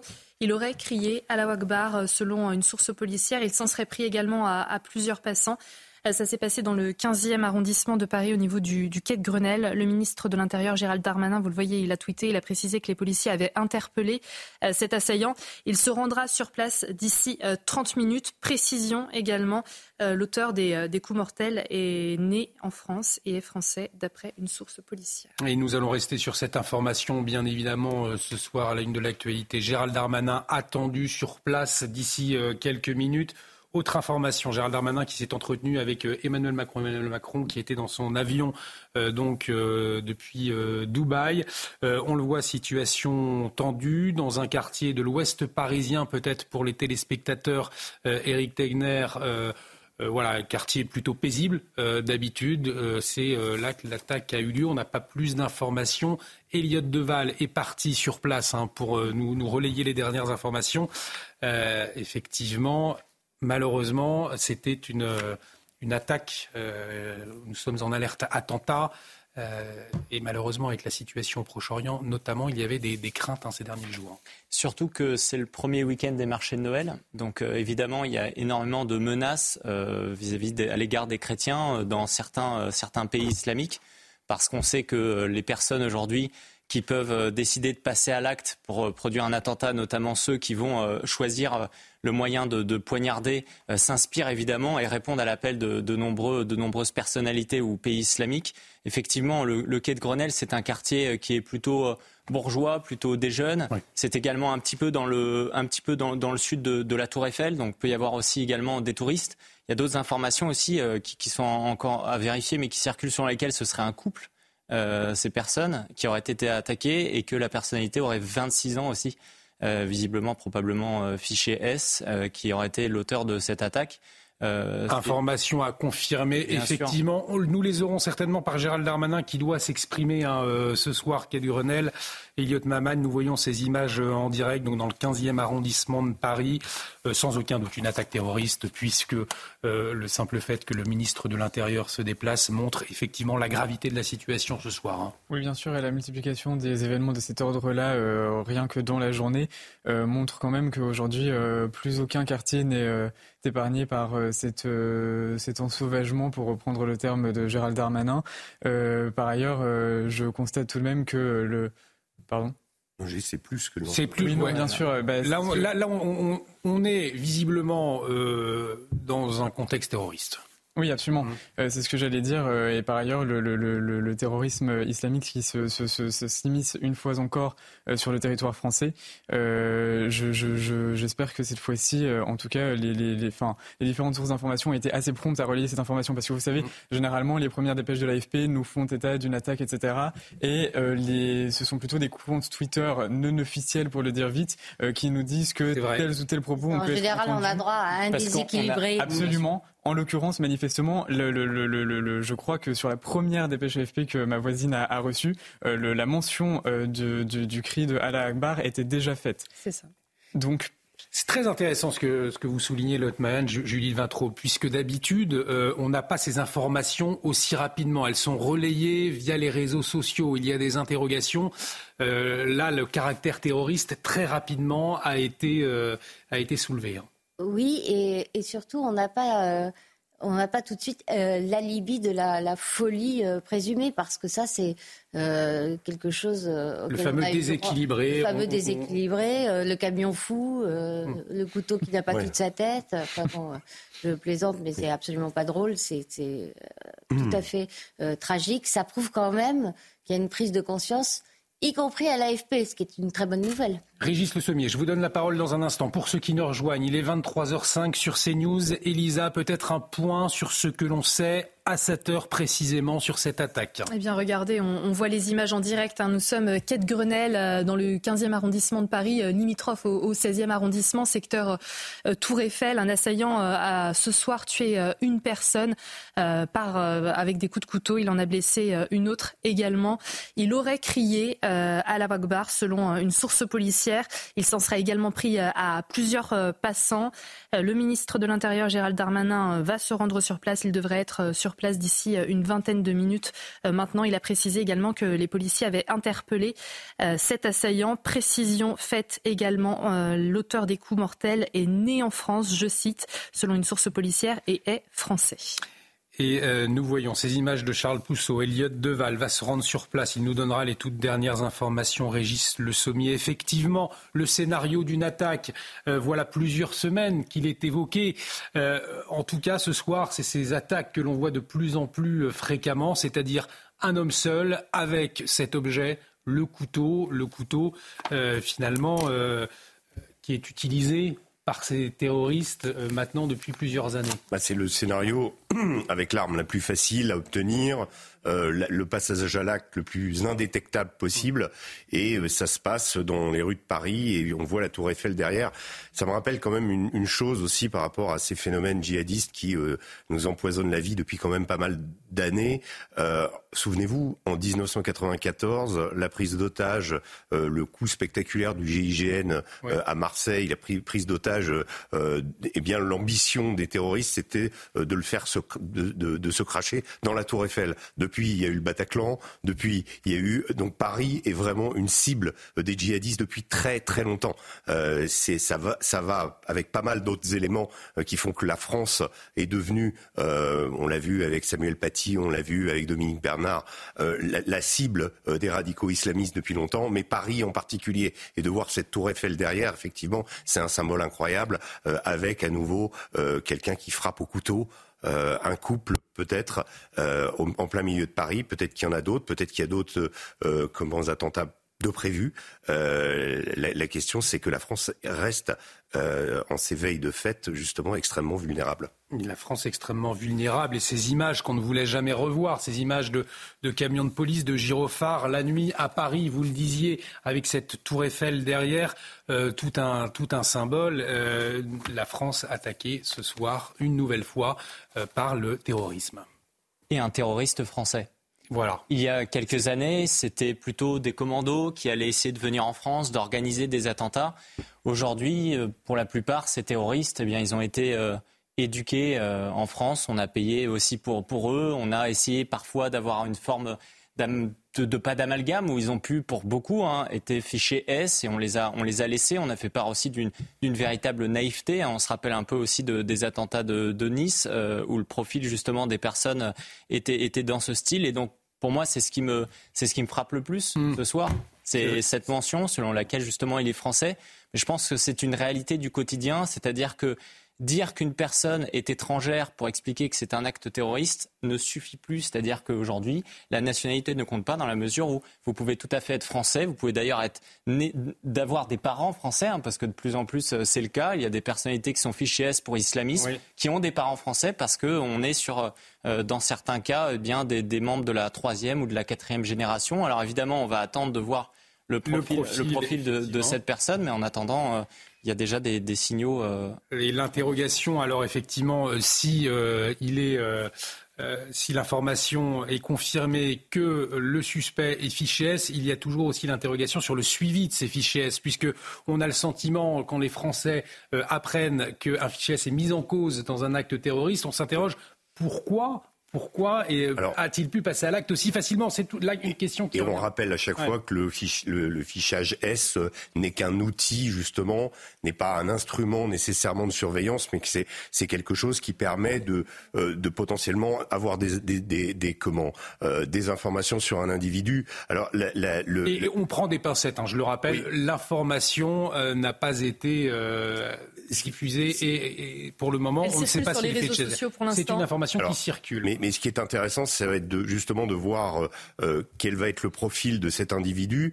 Euh, est-ce que euh, parce que de plus en plus, ce qu'on remarque euh, sur la type, la, le profil justement de ces individus qui passent à l'acte au nom du djihad en France, c'est que à une époque, il y avait une connexion avec le Moyen-Orient, il y avait une connexion avec des groupes, il y avait Daesh évidemment, mm. il y avait ceux qui avaient combattu là-bas. C'était et de plus en plus de moins en moins, ces gens sont connectés justement avec euh, des réseaux terroristes au Moyen-Orient, en fait. C'est de l'auto-radicalisation ou de la radicalisation dans une nébuleuse particulière euh, avec des influences djihadistes, mais une décision de passer à l'acte qui est euh, personnelle ou qui peut se prendre avec des, un petit nombre d'individus en tout cas, mais qui n'est absolument pas lié à du terrorisme international.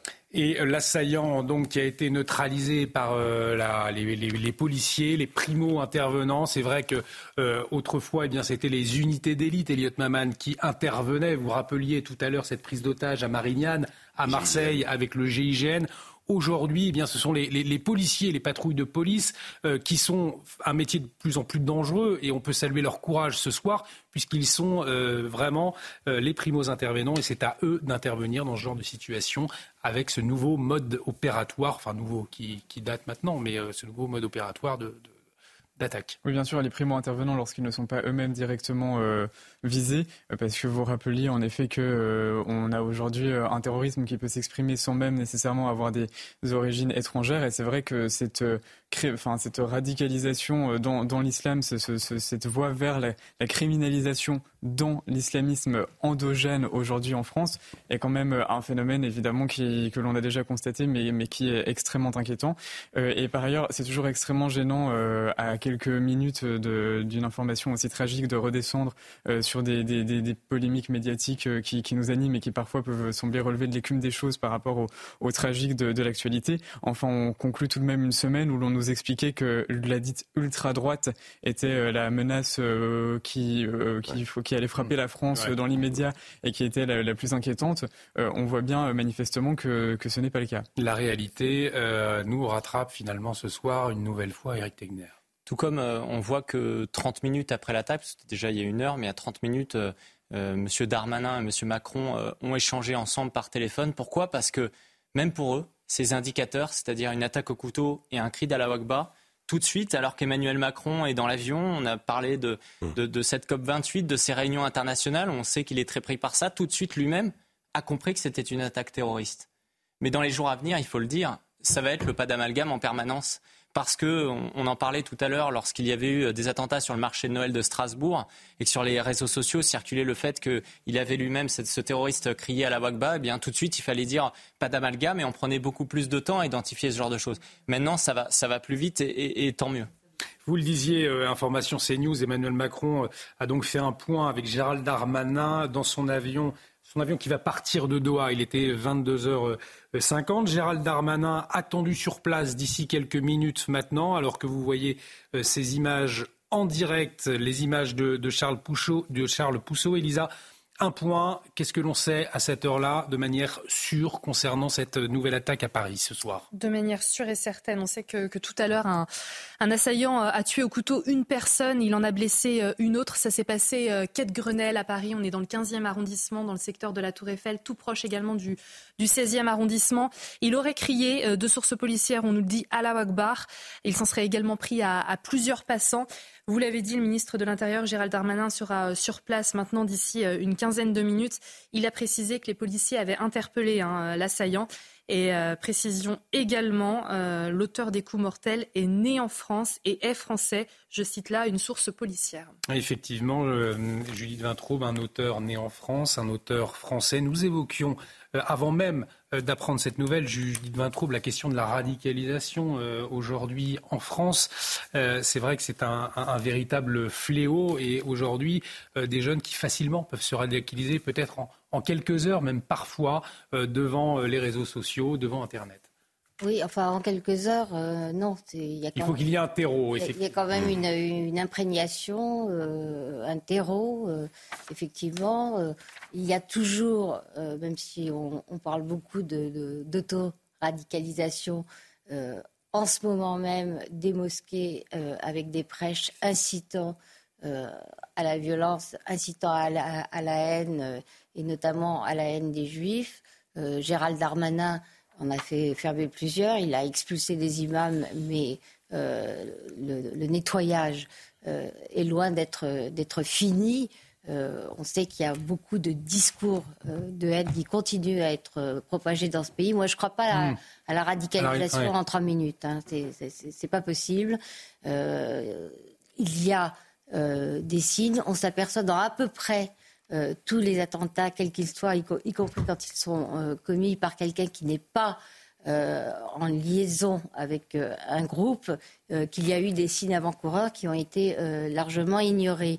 Et on va attendre pour voir si effectivement le le, meurtrier est fiché S. Mais moi, je vois, en plus de ce que vous disiez, Eric, sur le fait que ce soit un Français et ce que ça veut dire de, non-assimilation, non-adhésion aux valeurs de la République, j'y vois aussi une forme de précaution, parce que s'il est effectivement fiché S et qu'il est français, il n'est pas expulsable. Donc c'est une façon pour les autorités de dire que ça, au moins, on ne peut pas leur reprocher de ne pas l'avoir expulsé. Et nous avons euh, du nouveau. Alors que vous voyez ces images euh, en direct, un cordon de sécurité mis en place non loin de la tour Eiffel euh, pour sécuriser la zone de crime. Mais nous en savons plus. les dernières informations, Elisa, notamment concernant l'assaillant. Oui, l'assaillant qui a été connu, euh, selon une source policière, pour des troubles psychiatriques.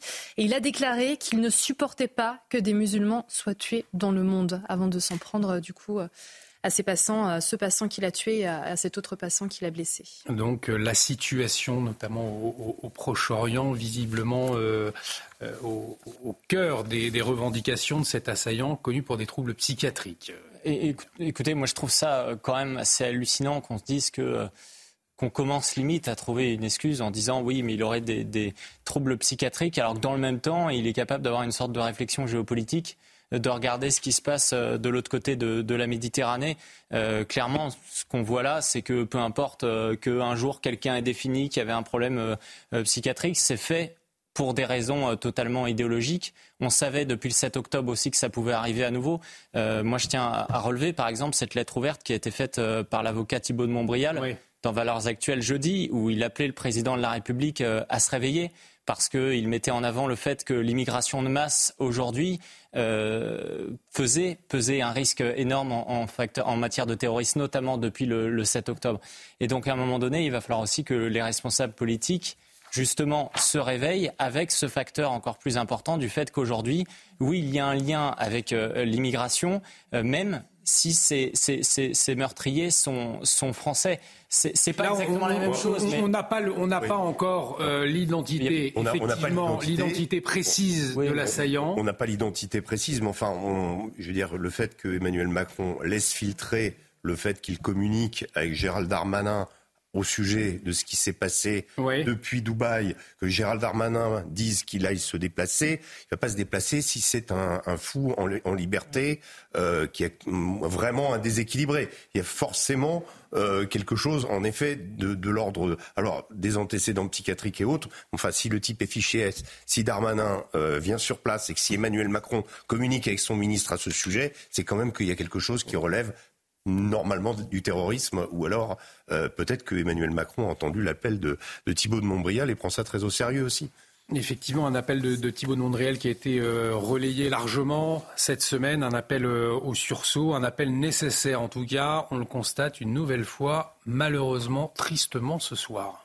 Oui, euh, ce qui est fascinant, c'est euh, l'emploi de la justification des événements au Moyen-Orient euh, pour expliquer cet acte.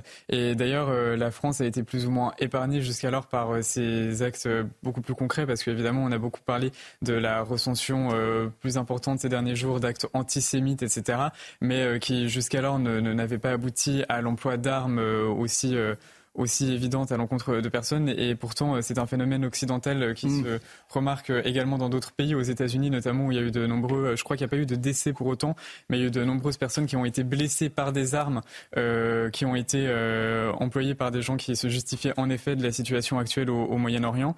Euh, et je crois qu'en effet, ça devrait tout de même nous permettre d'interroger le caractère déséquilibré du, du, du, terroriste, ou du moins de l'assaillant, parce que manifestement, il est tout de même capable de, de tirer des des, conclusions par rapport au phénomène qu'il voit se manifester devant lui. Alors des informations, des précisions euh, circulent là encore. On va, on va vérifier tout cela euh, largement pour vous informer euh, ce soir, euh, voir aussi sur le, si le nombre de victimes évolue. Tout cela, on, est très attentif. nos envoyés spéciaux sur place, Elliot Deval notamment, devrait arriver sans tarder, doit se renseigner en ce moment même pour vous informer de ces, ces dernières informations. nous évoquions autour de ce plateau, il y a encore quelques semaines, cette éventualité d'une attaque, mais une attaque de masse, une attaque qui arriverait de l'extérieur, un petit peu comme ce qui s'est passé le, 7 octobre, Régis Le Sommier, en, Israël. là, c'est un tout autre scénario ce soir, celui malheureusement le plus basique, le plus classique, qui touche encore ce soir la capitale, Paris. Non, mais ce type d'acte s'est déjà produit un nombre de fois euh, assez conséquent depuis euh, le Bataclan, même depuis Nice. Et à chaque, il n'y avait pas besoin à l'époque que euh, la situation internationale soit comment inflammatoire pour activer ce, ce, type de personnage. là, en effet, ça vient se rajouter. Il y a un contexte en effet extrêmement tendu. L'individu a peut-être invoqué ça, mais en tout cas, euh, les phénomènes de radicalisation et de passage à l'acte au couteau, il y en a eu beaucoup. Hein. On parlait des marchés, de Noël tout à l'heure. Moi, je me souviens du marché de Noël de Strasbourg, où un individu euh, avait fait euh, comment un carnage tout seul dans ce même marché de Noël de Strasbourg.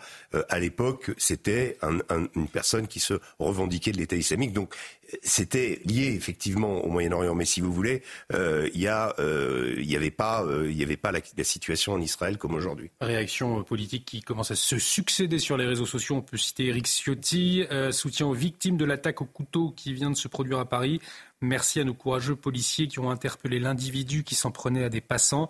Nos forces de l'ordre risquent chaque jour leur vie pour nous protéger immense reconnaissance. Alors que vous voyez ce cordon de sécurité euh, mis en place hein, depuis maintenant à peu près une heure à Paris après cette attaque au, couteau, les informations nous arrivent au compte-gouttes, bien évidemment. On vous informe tout au long de cette soirée. Un point peut-être avec vous, Elisa Lukavski.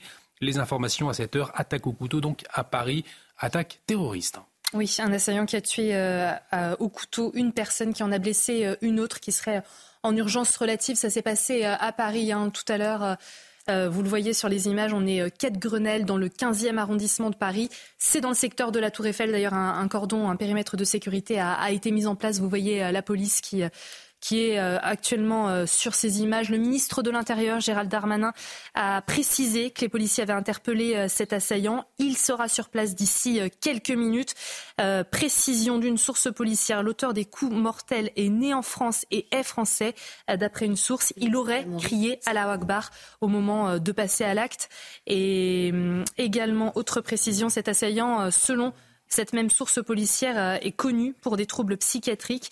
Il a déclaré qu'il ne supportait pas que des musulmans soient tués dans le monde.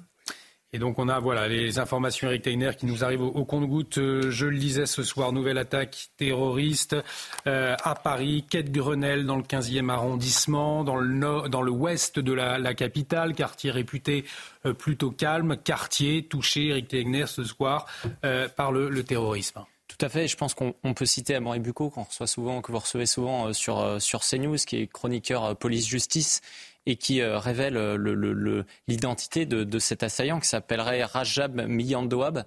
Et ce qui est surprenant lorsqu'on regarde un peu ce qu'il explique, c'est qu'il est né en 97, il réside à Puteaux, et qu'il aurait été interpellé par la DGSI le 29 juillet 2016 déjà. ça avait été révélé dans un article de Mediapart en 2017 parce qu'il avait pour projet de mener ce type, ce type d'attaque. Donc encore une fois, c'est ce qu'on expliquait tout à l'heure, ce sont souvent des profils malheureusement euh, connus et pour lesquels on ne fait pas, on ne fait pas grand-chose. Amaury Bucco, journaliste police-justice, euh, que nous allons contacter hein, pour qu'il nous, nous, nous informe sur... troisième victime. Aussi, nous avons une troisième victime, bah c'est Amaury Bucco, que nous essayons de, de joindre hein, pour qu'il nous, il nous livre toutes ces, ces, informations dont il dispose.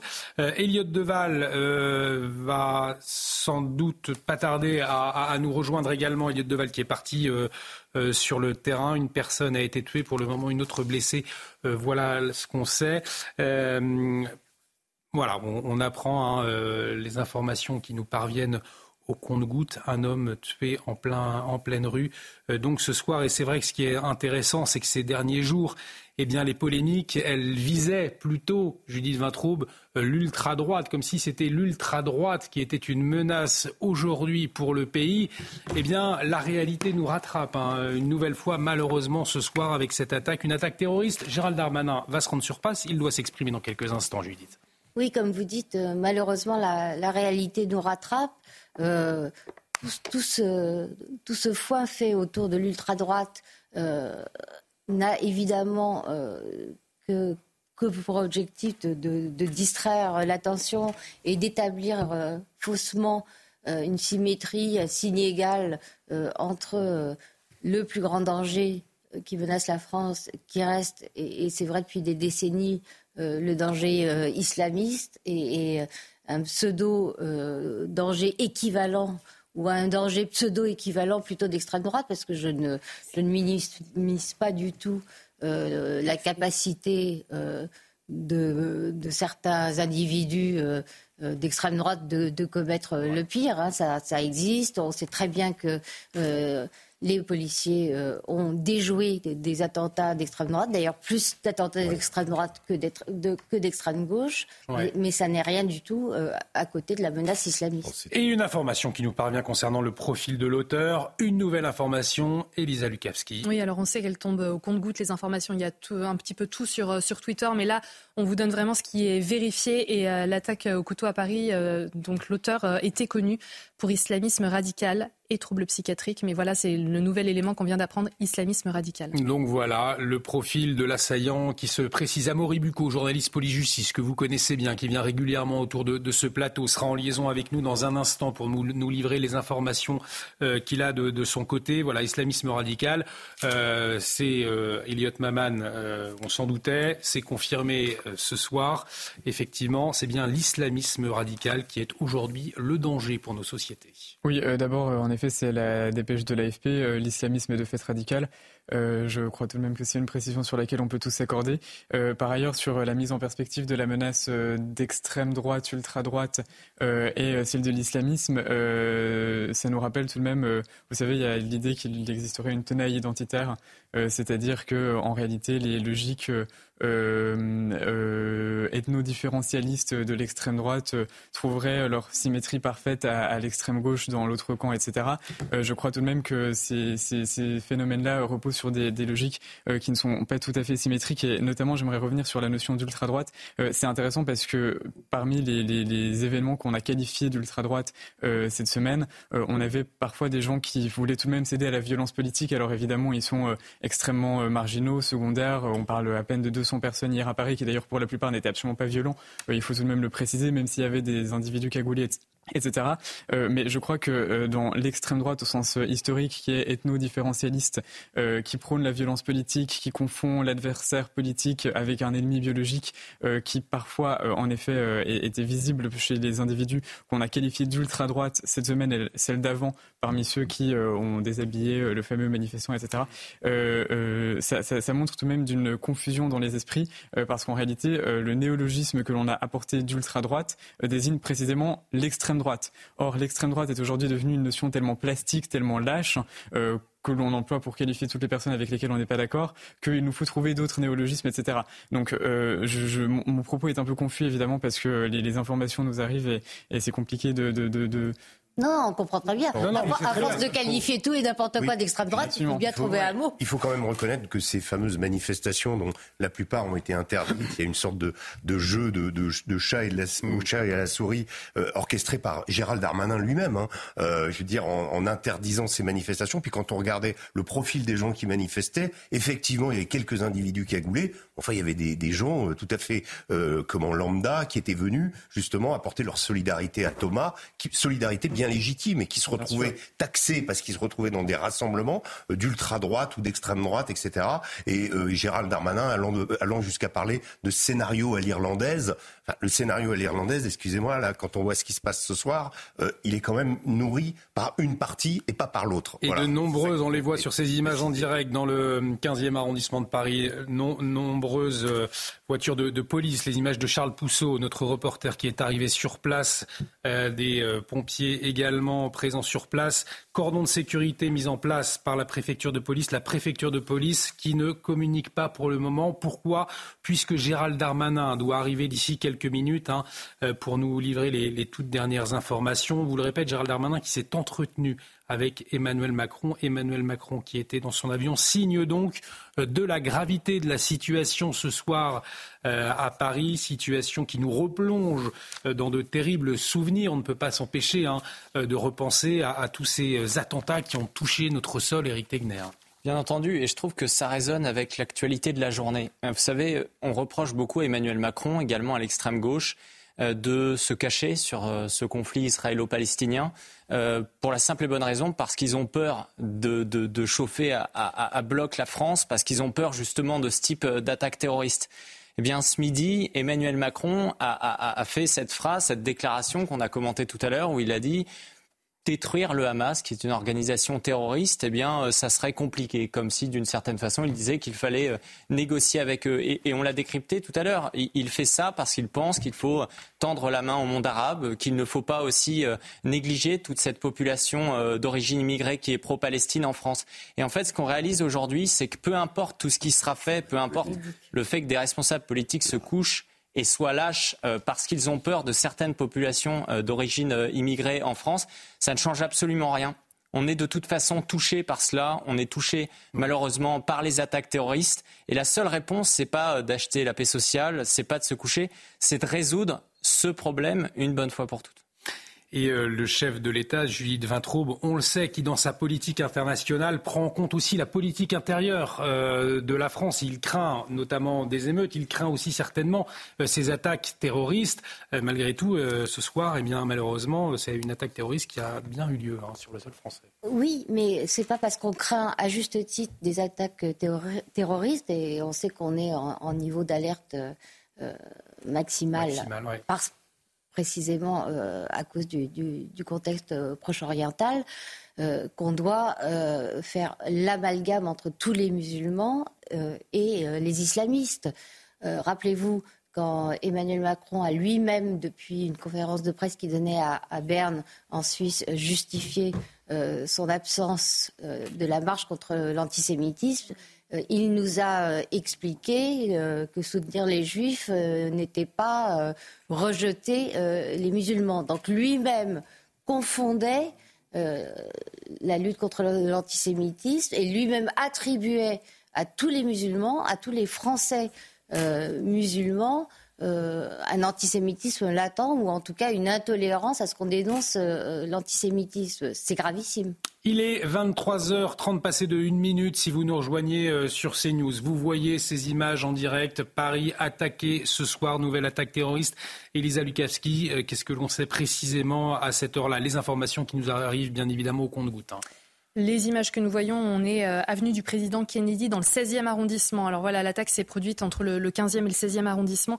Un assaillant a tué euh, une personne, il en a blessé une autre. Ça s'est passé euh, ce soir à Paris, tué cette personne à coups de couteau. Cet assaillant qui aurait crié à la Akbar selon une source policière, un assaillant connu pour islamisme radical et pour des troubles psychiatriques. Il a déclaré qu'il ne supportait pas que des musulmans euh, soient tués dans le monde. Ça, c'est également une information euh, obtenue d'une source policière. Il s'en serait pris à plusieurs passants. Le ministre de l'Intérieur, Gérald Darmanin, devrait être sur place euh, d'ici quelques minutes maintenant. le ministre de l'Intérieur qui a également précisé hein, que les policiers avaient interpellé l'assaillant.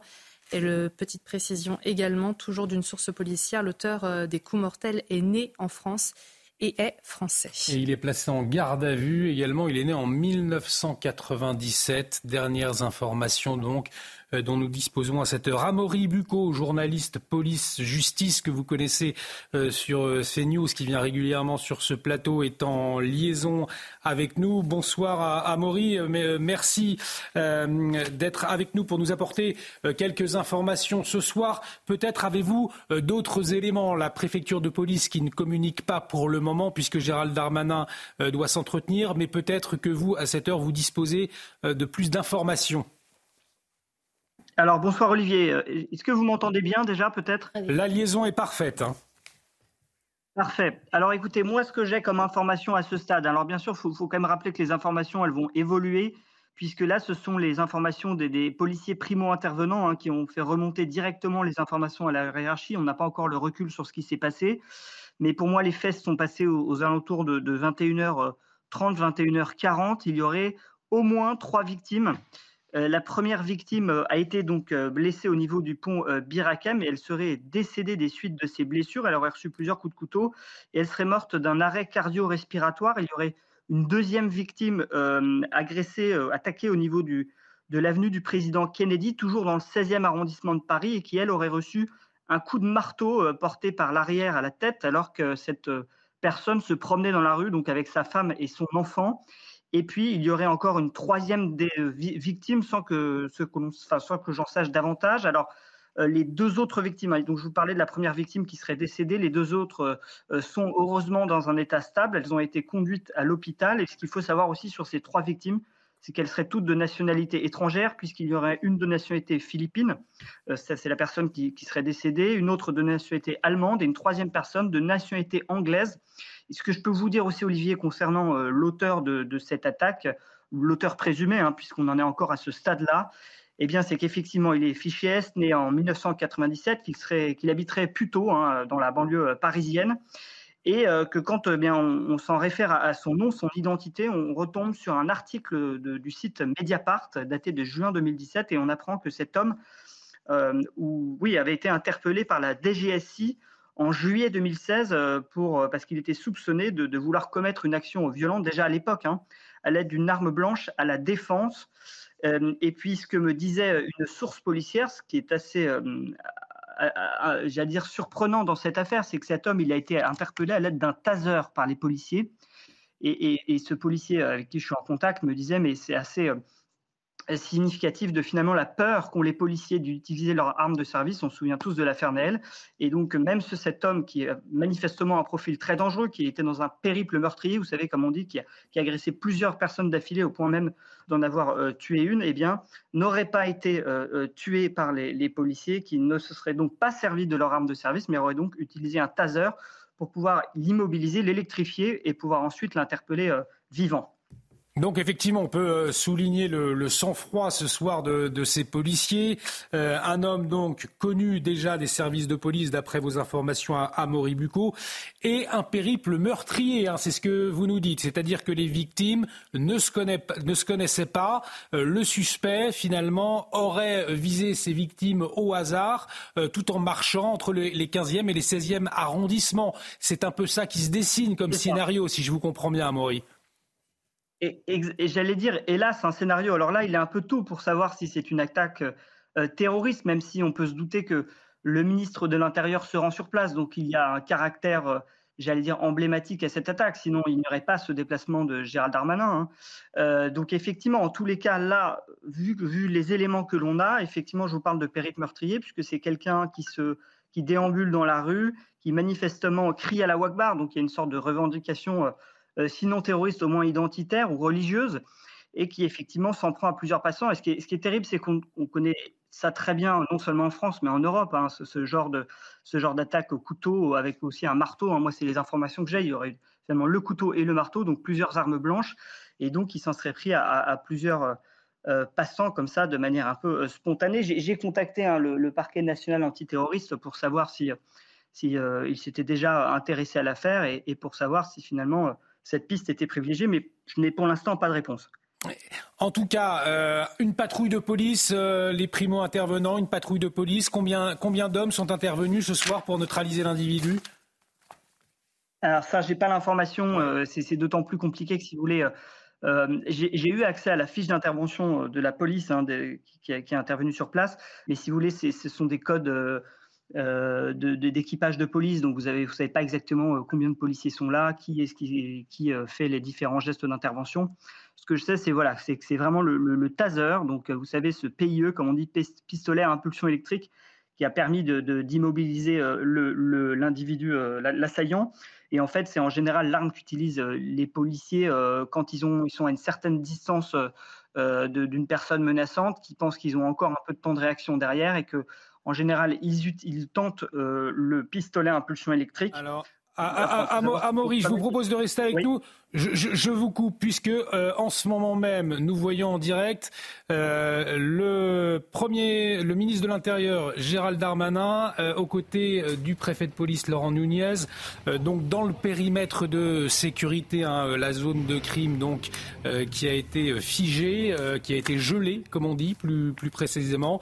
donc le, le ministre de l'Intérieur qui doit, on le disait, s'exprimer dans quelques instants. On n'en sait plus, Régis Le Sommier, avec ces informations d'Améry Boucot sur le, périple. On voit qu'il s'agissait d'un périple meurtrier, finalement, avec des victimes de nationalité étrangère qui ne se connaissaient pas. Hein. Donc il y, a, il y, a, vraiment cette volonté de faire plusieurs victimes, de taper, si je puis dire, à différents endroits. Oui, et c'est cette volonté euh, apparente de, de, de, vouloir venger les musulmans pour ce qui leur arrive, euh, euh, apparemment pour lui, euh, visiblement du côté de Gaza et autres. On, on l'avait déjà vu, parce que le problème, c'est qu'il y a tellement d'attentats comme ça d'individus. Souvenez-vous, il y a quelque temps, il y avait un match comment Serbie, comment pardon, Belgique-Suède à, à, Bruxelles, et un individu comment a commencé à tirer, comment assassiner des supporters serbes, au, pardon euh, suédois au nom du, fait que euh, l'État suédois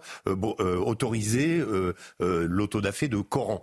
voilà. Donc il y a plein d'individus comme ça, et quand vous regardez Prenez Samuel Paty, tout simplement. Ce Tchétchène n'avait aucune, ne connaissait absolument pas Samuel Paty. Il a pris simplement, il s'est fait le, le soldat d'Allah, c'est-à-dire celui qui prend le couteau et qui va venger le prophète. Voilà. Et souvent, c'est ce, ce, type d'individu décide de passer à l'acte pour euh, soit venger le prophète, soit euh, comment euh, laver l'affront fait aux musulmans, ou comment répondre à des à des brimades qui seraient faites comment vis-à-vis des musulmans de par le monde. Voilà. Et c'est souvent ce genre de de, profil qu'on remarque. Il faut, préciser que le passage à l'acte a été euh, facilité parce qu'il a été chauffé à blanc euh, par un prédicateur euh, musulman qui sévissait en France. oui, mais il ne le connaissait même pas. Oui, bien sûr, il ne le connaissait pas. mais, il a eu l'information, il n'habitait même pas au même endroit, il est allé et il a, il a décapité Samuel Paty.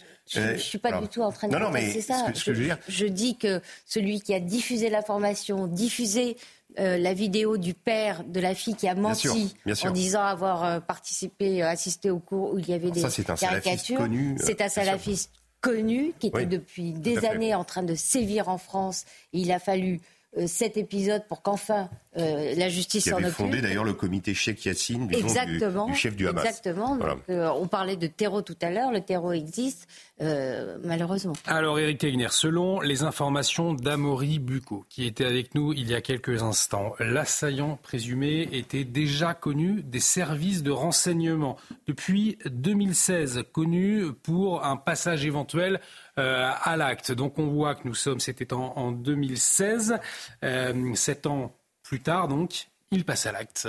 Bien sûr, et moi j'ai un, autre témoignage qui vient du, terrain de, la part d'une, jeune femme qui s'appelle Thaïs Escuffon, donc je, la connais bien et qui a reçu un message de sa sœur euh, justement, et sa sœur était à 20 mètres de, de, cet acte. Donc je vais vous lire le, message qu'elle lui a envoyé. Elle lui a dit euh, Punaise Thaïs, avec une amie, on vient de voir quelqu'un se faire assassiner sous le pont de Birakem sous nos yeux. On n'a pas vu le geste précisément parce que c'était flou. On a vu un couteau, on est parti en courant, on a appelé les, policiers. Ils ont pris du temps à répondre. Et le monsieur était, le mec était tout en noir, barbu, avec un bonnet et une écharpe. Il avait une démarche euh, flippante. À 20 mètres près, ça aurait pu être nous. Cette jeune femme dit avoir essayé un massage cardiaque à la, euh, à la victime jusqu'à ce que les pompiers arrivent. Et donc, euh, ce qu'on voit dans, les messages qui ont été transmis justement, c'est que aujourd'hui, tout le monde peut être frappé. C'est absolument le message de cette jeune femme, c'est dire le témoignage de cette jeune femme. On va retrouver tout de suite Elliot Deval. Elliot Deval qui s'est rendu sur place. Mon cher Elliot, euh, dites-nous quelles sont les dernières informations dont vous disposez? Quelle est la situation sur place à cette heure, mon cher Elliot Bien, écoutez Olivier, pour l'instant la situation est, figée, comme vous pouvez le voir sur les images de Charles Pousseau, euh, un important dispositif de sécurité est mis en place.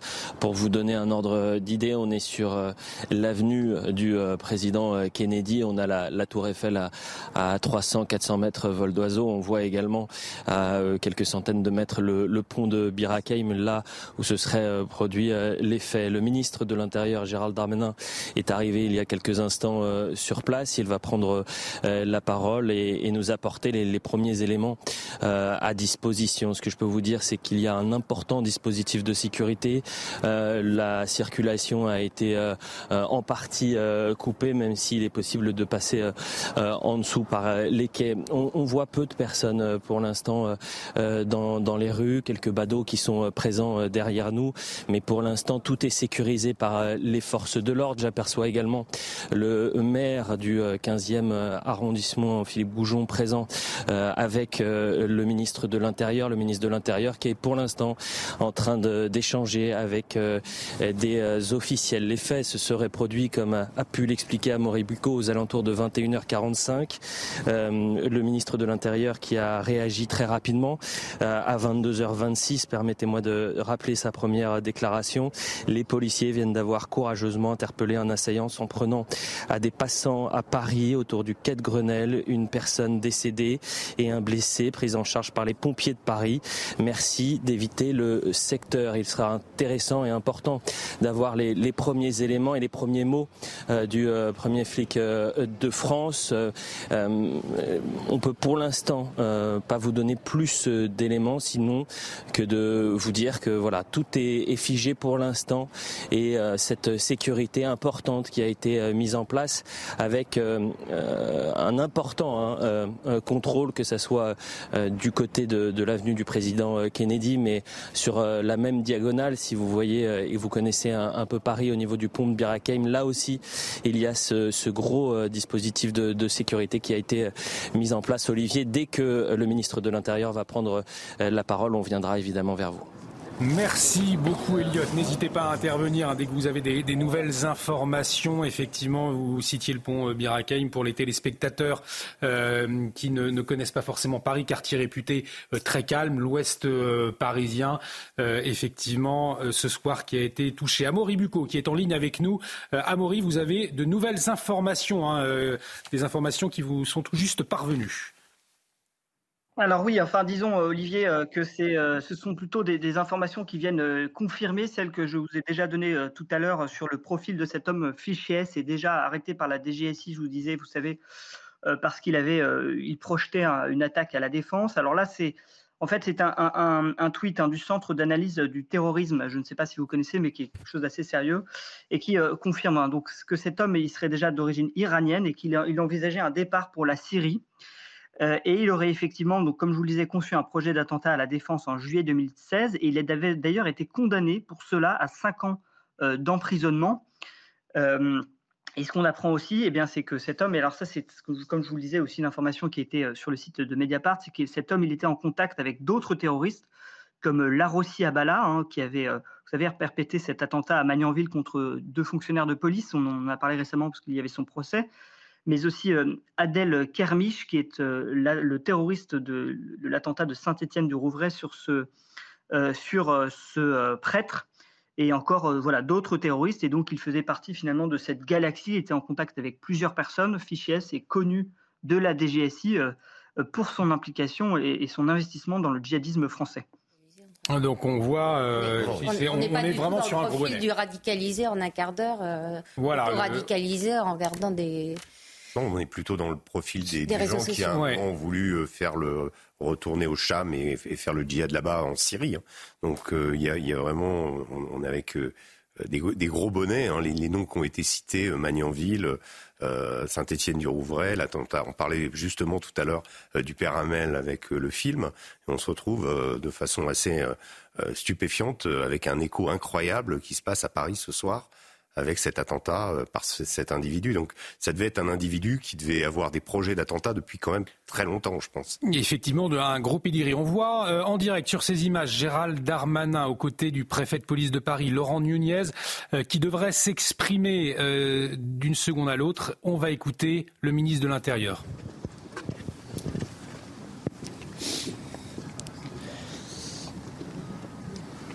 Bien, ce soir à Paris, euh, un homme euh, s'en est pris euh, d'abord aux alentours d'un petit peu plus de 21 heures entre le quai de Grenelle et, et Birakem, un couple, un couple de touristes étrangers euh, un, touriste allemand né aux Philippines est décédé par des coups de couteau.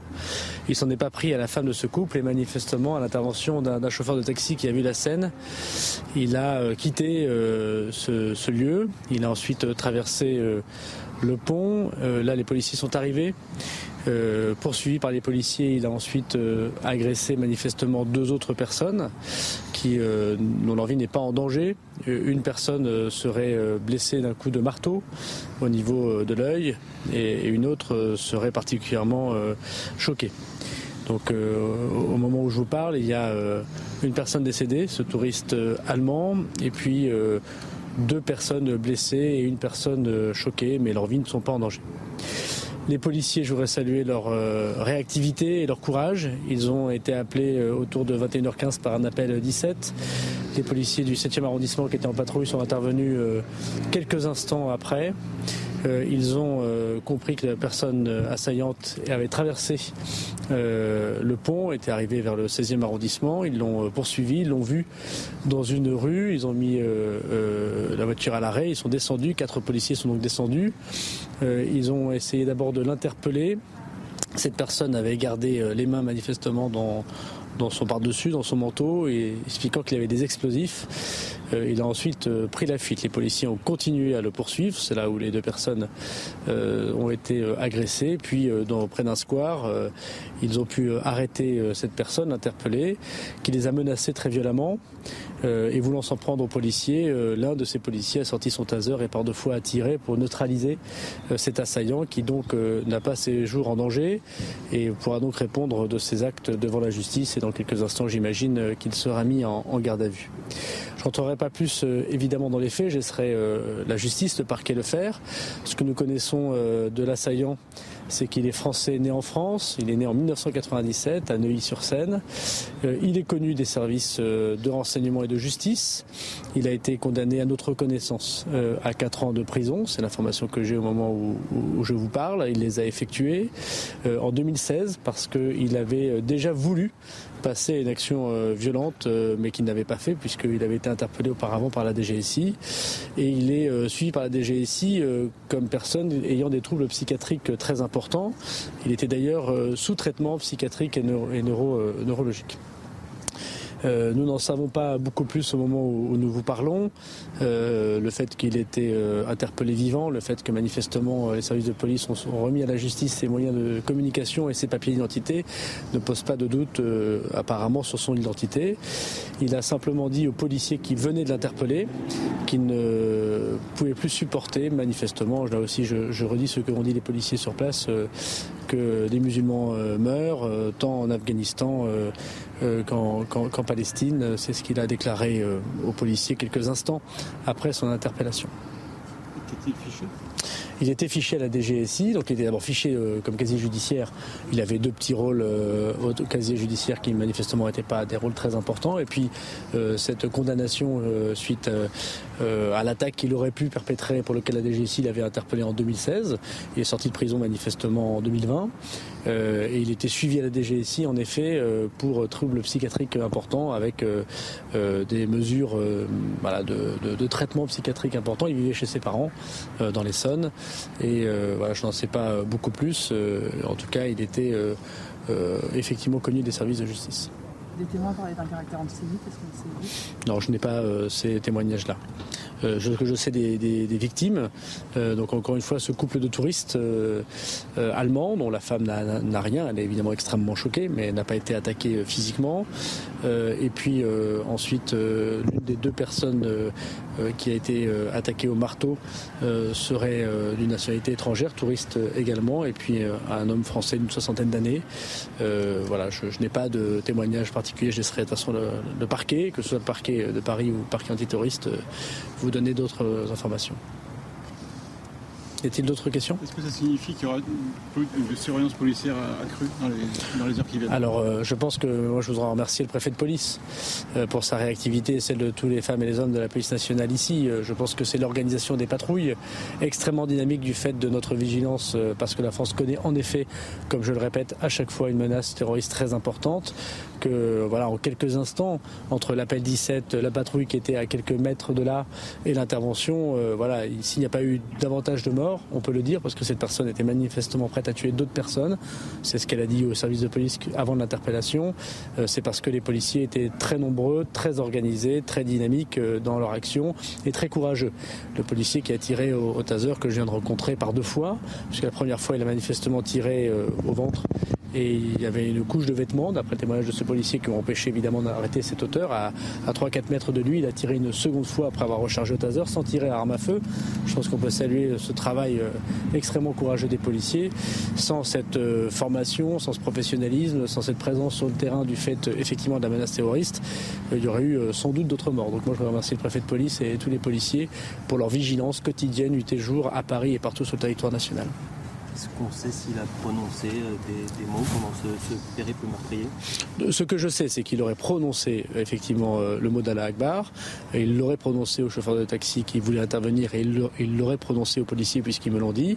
Il aurait également dit, de toute façon les caméras piétons des policiers ont été enclenchées, donc tout a été filmé, qu'il en voulait à, ce qui se passait à Gaza et que la France serait complice de ce que faisait Israël. Et il aurait dit euh, qu'il en marre de voir des, musulmans mourir. Euh, voilà ce que je sais moi, mais je laisserai évidemment euh, le parquet témoigner de la véracité totale des faits lorsque tous les témoignages auront été recueillis.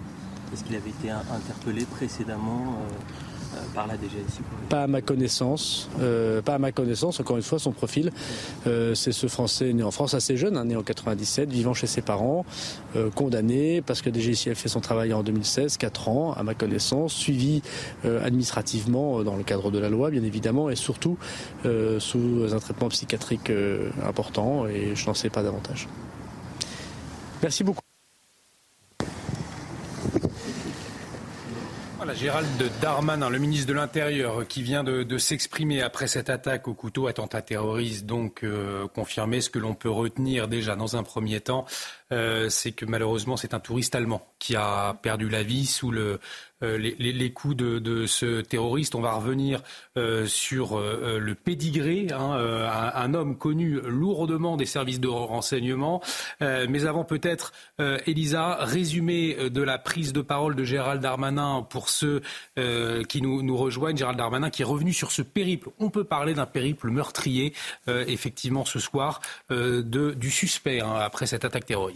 Oui, complètement. Il a le ministre de l'Intérieur qui a bien précisé que, c'est un touriste allemand qui avait d'abord été tué dans le 15e arrondissement de Paris euh, par euh, au couteau, donc par des coups de couteau. Un chauffeur de taxi euh, s'est ensuite interposé. l'assaillant est parti dans le 16e arrondissement, du côté de l'avenue du président Kennedy, et c'est là qu'il a blessé. Il s'en est pris un couple et il a blessé une personne avec un coup de marteau. Il l'aurait blessé à l'œil, d'après le ministre de l'Intérieur. Des policiers ont ensuite essayé de, l'interpeller. Il a pris euh, la fuite. Il avait euh, les mains dans les poches, a précisé euh, Gérald Darmanin. Et les policiers ont craint peut-être qu'il sorte des explosifs hein, de, sa veste. Il a été neutralisé au taser par les policiers. Ses jours ne sont actuellement pas en danger. Concernant le profil de, cet assaillant, le, ministre de l'Intérieur l'a précisé. Hein, il est né en 1997. Il a donc 26 ans. Il est français. Il est né à, Neuilly-sur-Seine. Il vivait chez, chez ses parents. Il était connu euh, de la DGSI. Il avait été condamné à, quatre ans de prison hein, qu'il a fait en, 2016 pour euh, une action violente euh, qu'il prévoyait de faire. il était sous traitement psychiatrique et neurologique. donc suivi par la DGSI pour troubles psychiatriques importants. Je cite là le ministre de l'Intérieur. Euh, qui a rappelé que la menace terroriste restait très importante et euh, que cette personne était prête à tuer d'autres personnes. C'est ce qu'il aurait déclaré aux forces de l'ordre après avoir été euh, interpellé. Il a également prononcé Allah Akbar et il a dit qu'il en voulait à ce qui se passait à Gaza et de voir des musulmans mourir dans le monde. Voilà ce qu'il aurait dit. Des propos qui ont été recueillis par les, caméras qui sont sur les policiers. Nous allons revenir avec vous dans un instant sur le profil de, ce suspect, Amaury Bucco, qui est en liaison avec nous. Amaury Bucco, journaliste Poli Justice, que vous connaissez bien sur CNews, euh, bien évidemment, euh, Amaury, le ministre de l'Intérieur, finalement, qui a confirmé les informations hein, euh, que vous nous avez transmises juste avant sur, sur CNews. Hein. Oui, alors si ce n'est que j'en suis désolé, mais bon, vous savez, je vous disais, les informations, c'est toujours celles qu'on a au début. Sur le, hélas, la, victime qui est décédée, qui en fait est de néo-philippine, mais qui est de nationalité allemande, alors que je vous avais dit qu'elle était de nationalité philippine. Bon, c'est une petite erreur de ma part, je suis désolé, mais effectivement, en tous les cas, sur le profil de l'auteur, ça se confirme, c'est ce que je vous disais. Donc, Fichier S euh, est déjà effectivement interpellé par la DG, DGSI en juillet 2016, en fait, faisant partie, appartenant au, réseau a priori hein, de, djihadisme euh, français. Et donc là, là, je pense que va encore se, poser dans les prochains jours, je ne sais pas si vous vous souvenez, mais exactement comme l'attentat d'Arras hein, avec ce professeur Dominique Bernard qui avait été assassiné, où cet homme était l'assassin, hein, l'islamiste, était suivi par la DGSI. On s'était demandé pourquoi la DGSI n'avait pas su empêcher euh, cet attentat. Et là, de la même manière, on se rend compte que bah, cet homme avait déjà été interpellé, connu euh, pour sa radicalisation, que finalement la DGSI continuait à le suivre pour ses troubles psychiatriques. Hein, c'est ce que vient de rappeler Gérald Darmanin. Et là, bah, eh d'ailleurs, je, je, vous coupe, Amaury, je vous coupe, Amaury Bucco, pardonnez-moi, vous allez peut-être pouvoir nous éclairer, euh, puisque nous nous interrogions effectivement lorsque nous avons entendu le, le, ministre de l'Intérieur dire que le suspect était effectivement suivi par la DGSI pour des troubles psychiatriques. À mon avis, pardon, euh, la, DGSI le suivait euh, parce qu'il était euh, radicalisé et par ailleurs, il était suivi par un psychiatre et apparemment par un neuropsychiatre il faut quand même... pour ses troubles psychiatriques. Psychiatrique, voilà, c'est cette phrase de Gérald Darmanin qui finalement n'était peut-être pas tout à fait juste. Moi, je voudrais quand même rajouter, vu le contexte, ce qui nous a été dit justement sur ces, ces liens avec Adèle Kermiche et Larossi Abdallah, donc euh, le tueur de l'un des deux tueurs du père Hamel et l'autre des deux du couple de policiers de Magnanville. Euh, il projetait son attentat en 2016 euh, à la Défense. Euh, ces deux meurtres ont, eu lieu en 2016 également. Il projetait euh, de partir en Syrie, donc il était complètement euh, dans cette nébuleuse djihadiste pour laquelle il a fait quatre ans de prison. C'est-à-dire que c'est, c'est, c'est, comment ces éléments mis bout à bout, ce projet d'attentat l'ont amené en prison. Il en est sorti et il fait partie quelque part de ces djihadistes qui ont été condamnés, mais qui au bout d'un moment ressortent, sont surveillés à nouveau mais sont tout à fait prêts à, passer à l'acte. Sont, sont, toujours finalement euh, radicalisés. C'est des interrogations. On pourra se poser la question que faire. et, euh, là, là, il y a quand même une longévité. Je vous, je vous dis, c'est des événements qui ont eu lieu en 2016 et on, on, est en 2023. Ils décident de passer à l'acte à nouveau. Je vous propose que nous découvrions ensemble ce soir les images de l'interpellation. On va voir euh, la séquence. il est minuit si vous nous rejoignez sur CNews, édition spéciale après cette attaque terroriste. Le suspect neutralisé par les, les policiers neutralisé. On en reparlera, on pourra euh, souligner le, sang-froid de cet équipage neutralisé euh, par un taser. Euh, nous découvrons ensemble ces images en direct sur CNews. Arrête, arrête, arrête Pose, Pose-le Pose-le, arrête, ça sert à rien Pose-le, s'il te plaît, arrête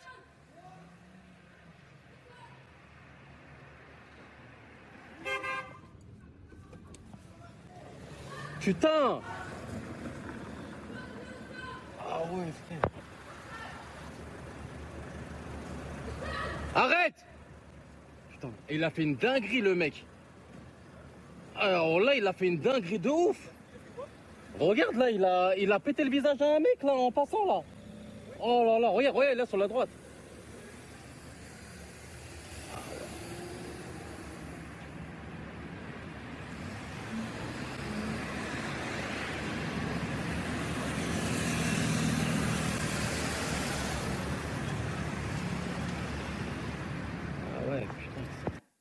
Voilà, les images que nous euh, découvrons ensemble de l'interpellation. On peut euh, souligner effectivement, Eric Tegner, le sang-froid euh, de cet équipage de police qui finalement aurait pu utiliser son arme à feu, puisque dans ces conditions, alors les, juristes l'auraient déterminé, mais la légitime défense peut tout à fait justifier, puisqu'il s'agit d'un acte terroriste.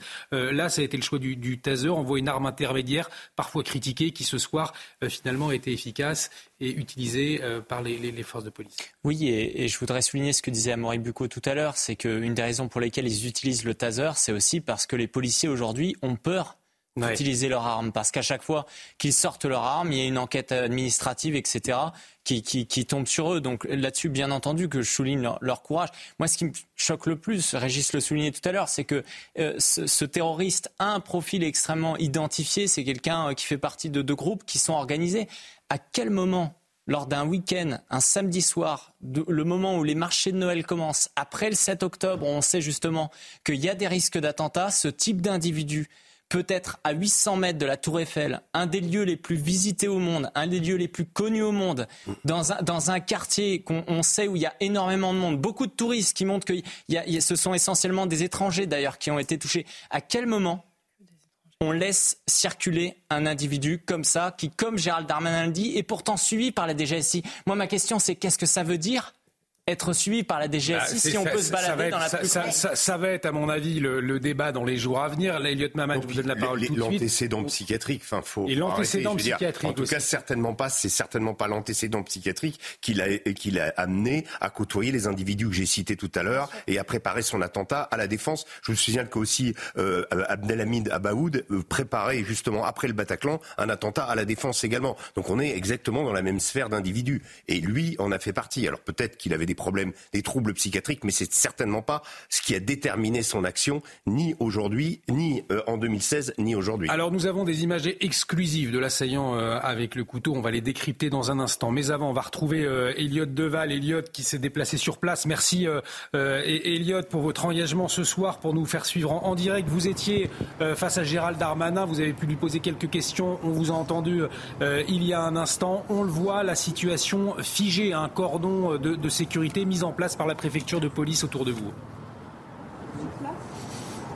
Euh, exactement, alors que euh, le, ministre de l'Intérieur est sur le point de, quitter euh, les lieux. Il était accompagné du préfet de, police de Paris, Laurent Nunez, mais également de l'adjoint à la mairie de, de Paris, du maire du 16e, du 15e arrondissement, Philippe Goujon, alors que, si je ne m'abuse, je crois que ce sont les premiers officiels qui quittent les lieux. Il a réagi très rapidement hein, après ce périple meurtrier, apportant quelques précisions euh, sur euh, euh, les, faits et sur le profil de, de, l'assaillant. Ce que je peux vous dire, c'est que le quartier reste bouclé sur un important dispositif de sécurité. Il y a évidemment des forces de police, mais également de l'autre côté, au niveau de, du pont de, de Birakeim, là aussi un, important dispositif de sécurité. Il faut rappeler quand même pour les, téléspectateurs qui ne connaissent pas forcément le, quartier, c'est qu'on est, sur une zone touristique puisque à, à quelques centaines de mètres seulement, il y a la, Tour Eiffel et que euh, la station euh, de métro la, plus proche, euh, c'est justement cette station de, Birakeim. on, a pu interroger rapidement le, ministre de, l'Intérieur, revenir également sur les, premiers éléments de l'enquête.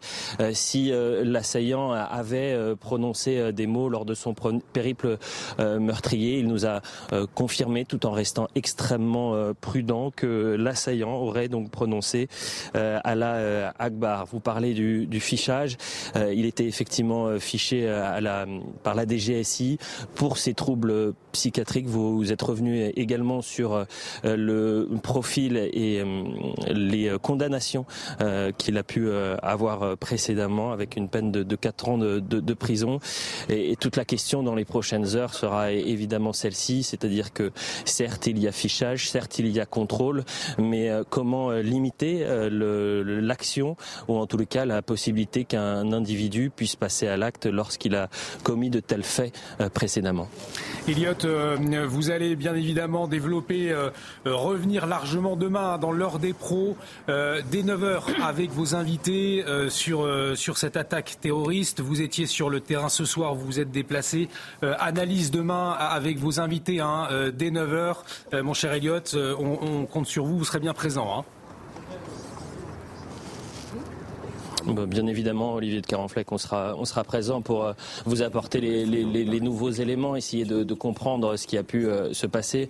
On a très rapidement euh, échangé avec des, forces de, police, police municipale, mais également nationale. Et, ce qui est terrible dans ces situations-là, même s'il faut évidemment prendre toutes les précautions, c'est qu'on a cette sensation quand on est sur le terrain de, revivre des scènes qu'on avait vécues précédemment avec un sentiment, euh, non pas des forces de l'ordre, mais nous-mêmes en tant que journalistes, parfois euh, d'impuissance en se disant mais euh, ces scénarios malheureusement se, répètent et, on a du mal parfois à trouver les, mots pour tenter de, comprendre comment cette, cette, ce scénario peut, peut s'arrêter à un moment. effectivement, Elliot Deval. C'est vrai que c'est, euh, on, revit ces images, tous ces, ces attentats qui ont, touché notre, notre territoire ces, ces, dernières années. Et comme vous le, le soulignez à juste titre, c'est toujours difficile sur à brûle pour point eh bien de, commenter toutes ces images. Elliot Deval, on vous retrouve, je le disais, 9h demain matin, l'heure des pros. à ne pas manquer, vous reviendrez largement avec vos invités sur cette attaque terroriste. Merci beaucoup, mon cher, euh, mon cher Elliot, et euh, on vous retrouve demain. Euh, on va voir les, images, des nouvelles images qui nous sont parvenues, les images de l'interpellation ce soir de l'assaillant. nous allons les, découvrir ensemble. Voilà donc cette photo de l'équipage de, police près d'un parc, puisque l'assaillant donc s'est réfugié dans un square. Le ministre de l'Intérieur l'a effectivement souligné ce soir. euh, vous êtes encore avec nous. Ce que l'on sait, c'est qu'il y avait deux armes. Il y avait un couteau, mais également un marteau. On distingue la silhouette hein, euh, euh, sur, ces, images avec, un marteau dans les mains de l'assaillant à Moribuco. c'est aussi ce que l'on peut retenir, c'est-à-dire couteau et marteau ce soir pour, pour l'assaillant. Hein. Oui, en fait, il y a plein de choses à retenir. Alors déjà, juste ce que je voulais vous dire, euh, Olivier, c'est que là, euh, le lieu de l'interpellation, hein, c'était au 5 avenue du Parc de Passy. Hein. J'ai eu l'adresse exacte. C'est là où il a été interpellé. Ce qui est intéressant, c'est que, je vous le disais, les policiers, ce qui est assez surprenant, c'est que vis-à-vis de la gravité des faits qui a été commis, puisque vous avez quand même euh, quelqu'un qui est mort, eh bien, les policiers ont donc sorti leur pistolet à impulsion électrique. Et ce qui est assez fou, et c'est le problème du, du taser, c'est que finalement, vous tirez, mais vous n'êtes pas du tout sûr de pouvoir euh, immobiliser tout de suite la personne et donc vous prenez le risque que, cette personne eh bien, euh, saute sur le policier et finalement le tue. Et donc ces, policiers, d'ailleurs, c'est ce qu'a indiqué Gérald Darmanin, eh bien s'en sont pris à deux fois euh, pour justement atteindre la personne puisque le premier coup de taser eh bien, est arrivé sur les vêtements de l'assaillant et donc ça ne l'a pas atteint et les, décharges électriques n'ont pas pu arriver jusqu'à son corps et c'est donc finalement le deuxième coup de taser qui a permis de l'immobiliser. Là aussi, effectivement, le, ministre de l'Intérieur l'a souligné, mais finalement le sang-froid du policier est à souligner. Ce qui est aussi assez surprenant dans cette affaire, c'est qu'on a exactement, si vous voulez, le, cocktail euh, terroriste qu'on connaît trop bien et, en, France, c'est-à-dire à la fois quelqu'un qui est suivi pour des troubles psychiatriques, et on dit d'ailleurs souvent c'est une personne déséquilibrée, ce qui est assez agaçant, parce que ce n'est pas seulement ça, cette personne, puisqu'elle était fichée, elle avait déjà été arrêtée par la DGSI pour un projet terroriste, donc cette personne a été déséquilibrée, mais elle était aussi radicalisée, et euh, avec cette troisième composante, vous avez cette, pardon, avec ces deux composantes, vous avez cette troisième composante très classique aussi, qui est finalement cette espèce de bricolage, cette attaque euh, spontanée dans la rue avec à la fois un couteau et un marteau. on a l'impression que c'est quelque chose d'assez préparé, de, de presque, euh, oui, je vous disais, de, bricoler, de, de, pas du tout Enfin, il n'y a pas d'arme à feu, etc. Et, donc, c'est assez, euh, euh, classique de ce genre d'attaque, hélas. Et je voulais juste revenir sur ce que disait Régis Le Sommier, euh, donc sur, le fait que cet homme était déjà, avait déjà été condamné finalement pour un projet d'attentat. C'était aussi, en fait, hein, le cas de, de La Abala l'assaillant de Magnaville, vous savez, qui avait tué des policiers. En fait, le problème, c'est que finalement, euh, beaucoup de personnes qui sont condamnées pour des, peines de, par exemple, de 5 ans pour terrorisme, eh bien, ressortent de prison. Et la DGSI, eh ben, elle a énormément de, personnes à suivre. Hein. Il y a, y a chaque mois, vous avez des nouvelles personnes qui sortent de prison et qui sont radicalisées. Et donc, elle ne peut, hélas, euh, pas suivre toutes ces personnes comme elle le devrait. Elle ne peut pas, elle n'a pas assez d'effectifs de police pour avoir une surveillance téléphonique, mais aussi physique rapprochée sur tous ces individus. Et je pense que c'est aussi la raison pour laquelle, eh bien, ce genre de personnes qui sont pourtant suivies par la DGSI, eh bien, parviennent malgré tout à commettre ce genre d'actes euh, dramatiques dans la, rue euh, à Paris. Pour le moment, Amaury, parquet national antiterroriste n'est pas saisi. En tout cas, Gérald Darmanin ne l'a pas, euh, ne l'a pas souligné ah, ce soir. Si, vous avez l'information?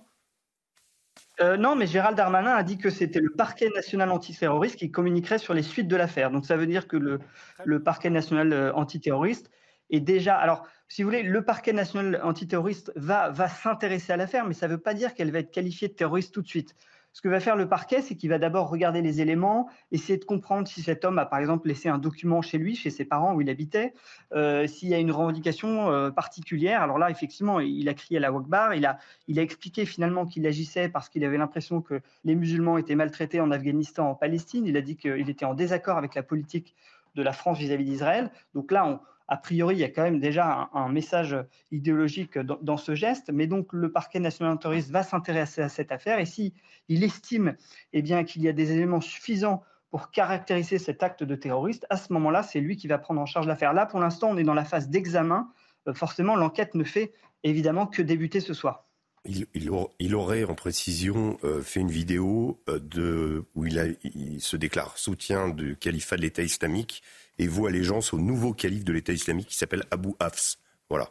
D'accord, donc effectivement, effectivement pas la confirmation à, de ça. À, confirmer, c'est ce qui circule. Il aurait donc prêté allégeance à non pas à l'État islamique, mais vous dites. Mais si à l'État islamique, et au nouveau calife de l'État islamique. Voilà, c'est ça. De, l'État islamique. Éric Tegner, vous, nous parliez euh, juste au, tout début euh, de l'information du témoignage qui vous, que, que, que, vous avez reçu. On va pouvoir y revenir. Euh, ouais, mais avant. Bon, merci. Hein.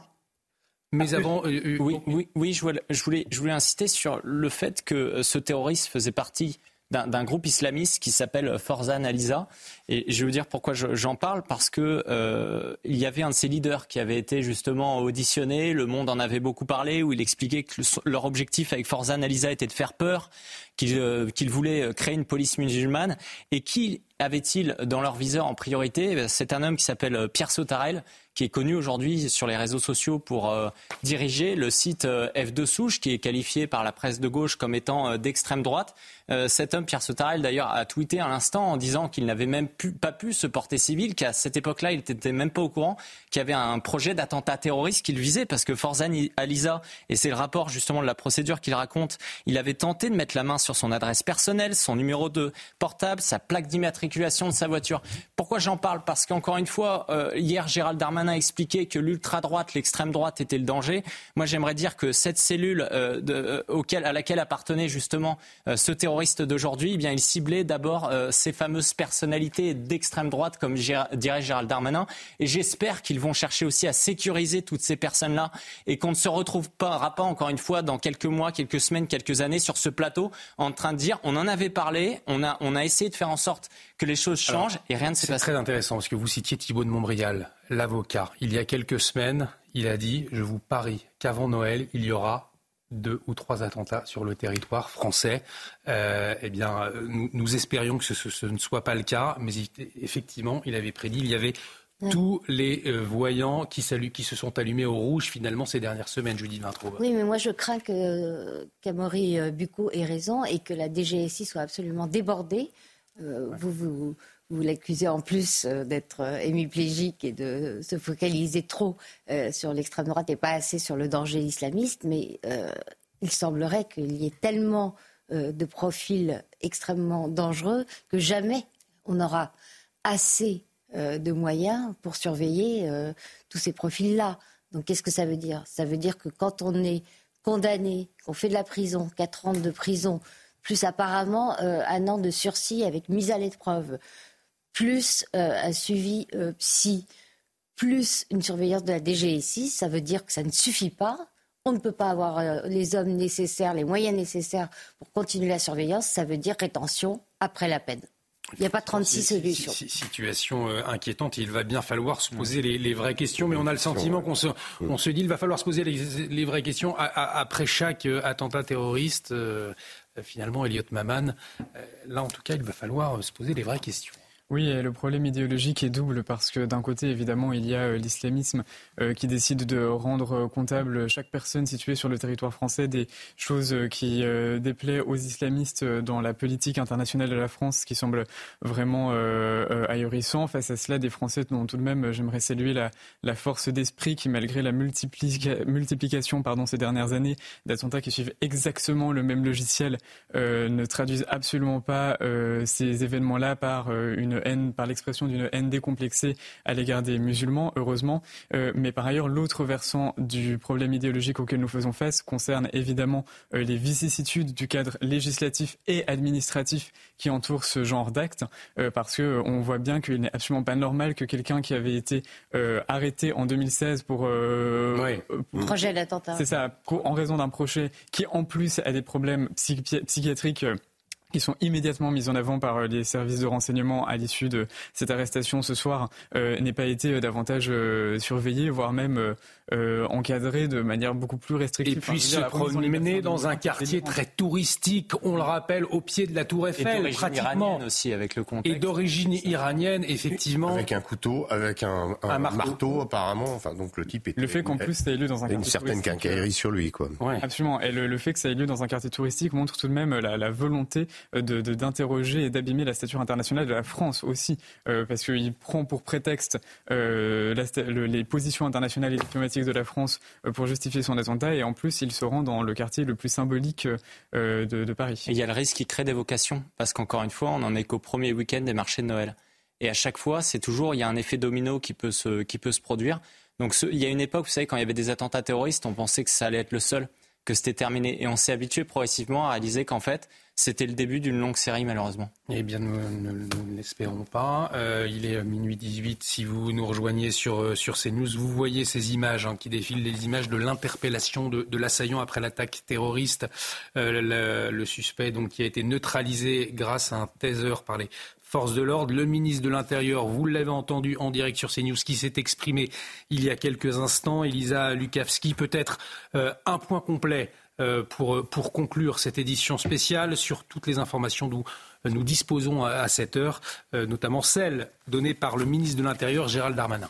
Une personne tuée euh, et deux blessés euh, ce soir. La personne qui est tuée, c'est un touriste allemand hein, qui a été euh, tué dans le 15e arrondissement au couteau euh, par euh, un assaillant. Donc euh, deux autres personnes ont été blessées euh, avec des coups de marteau, notamment euh, une à l'œil.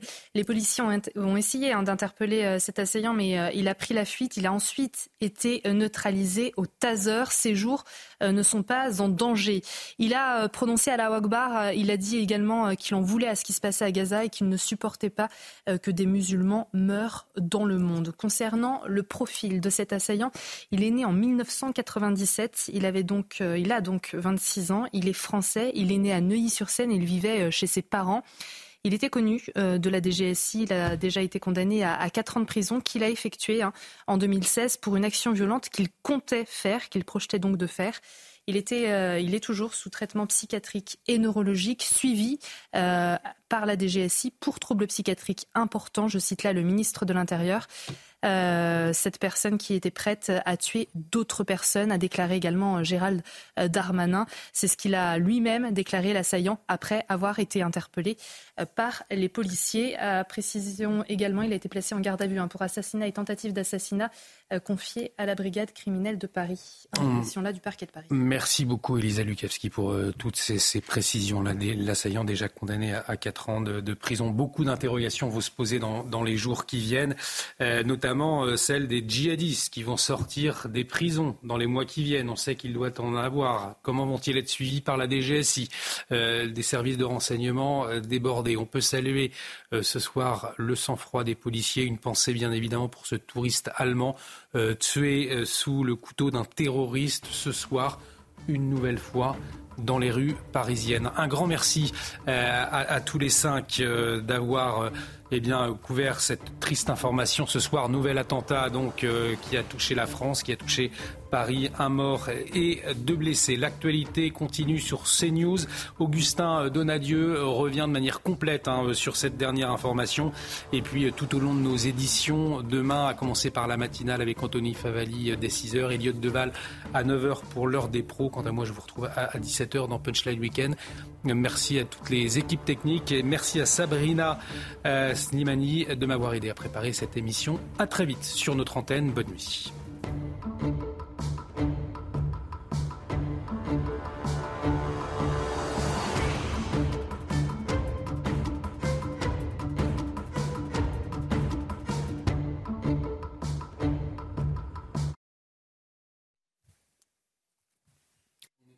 Non, on y est toujours. Mhm.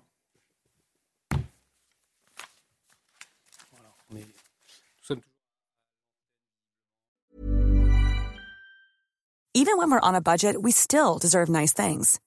Quince is a place to scoop up stunning high-end goods for 50 to 80% less than similar brands. They have buttery soft cashmere sweaters starting at $50, luxurious Italian leather bags, and so much more. Plus, Quince only works with factories that use safe, ethical, and responsible manufacturing. Get the high-end goods you'll love without the high price tag with Quince.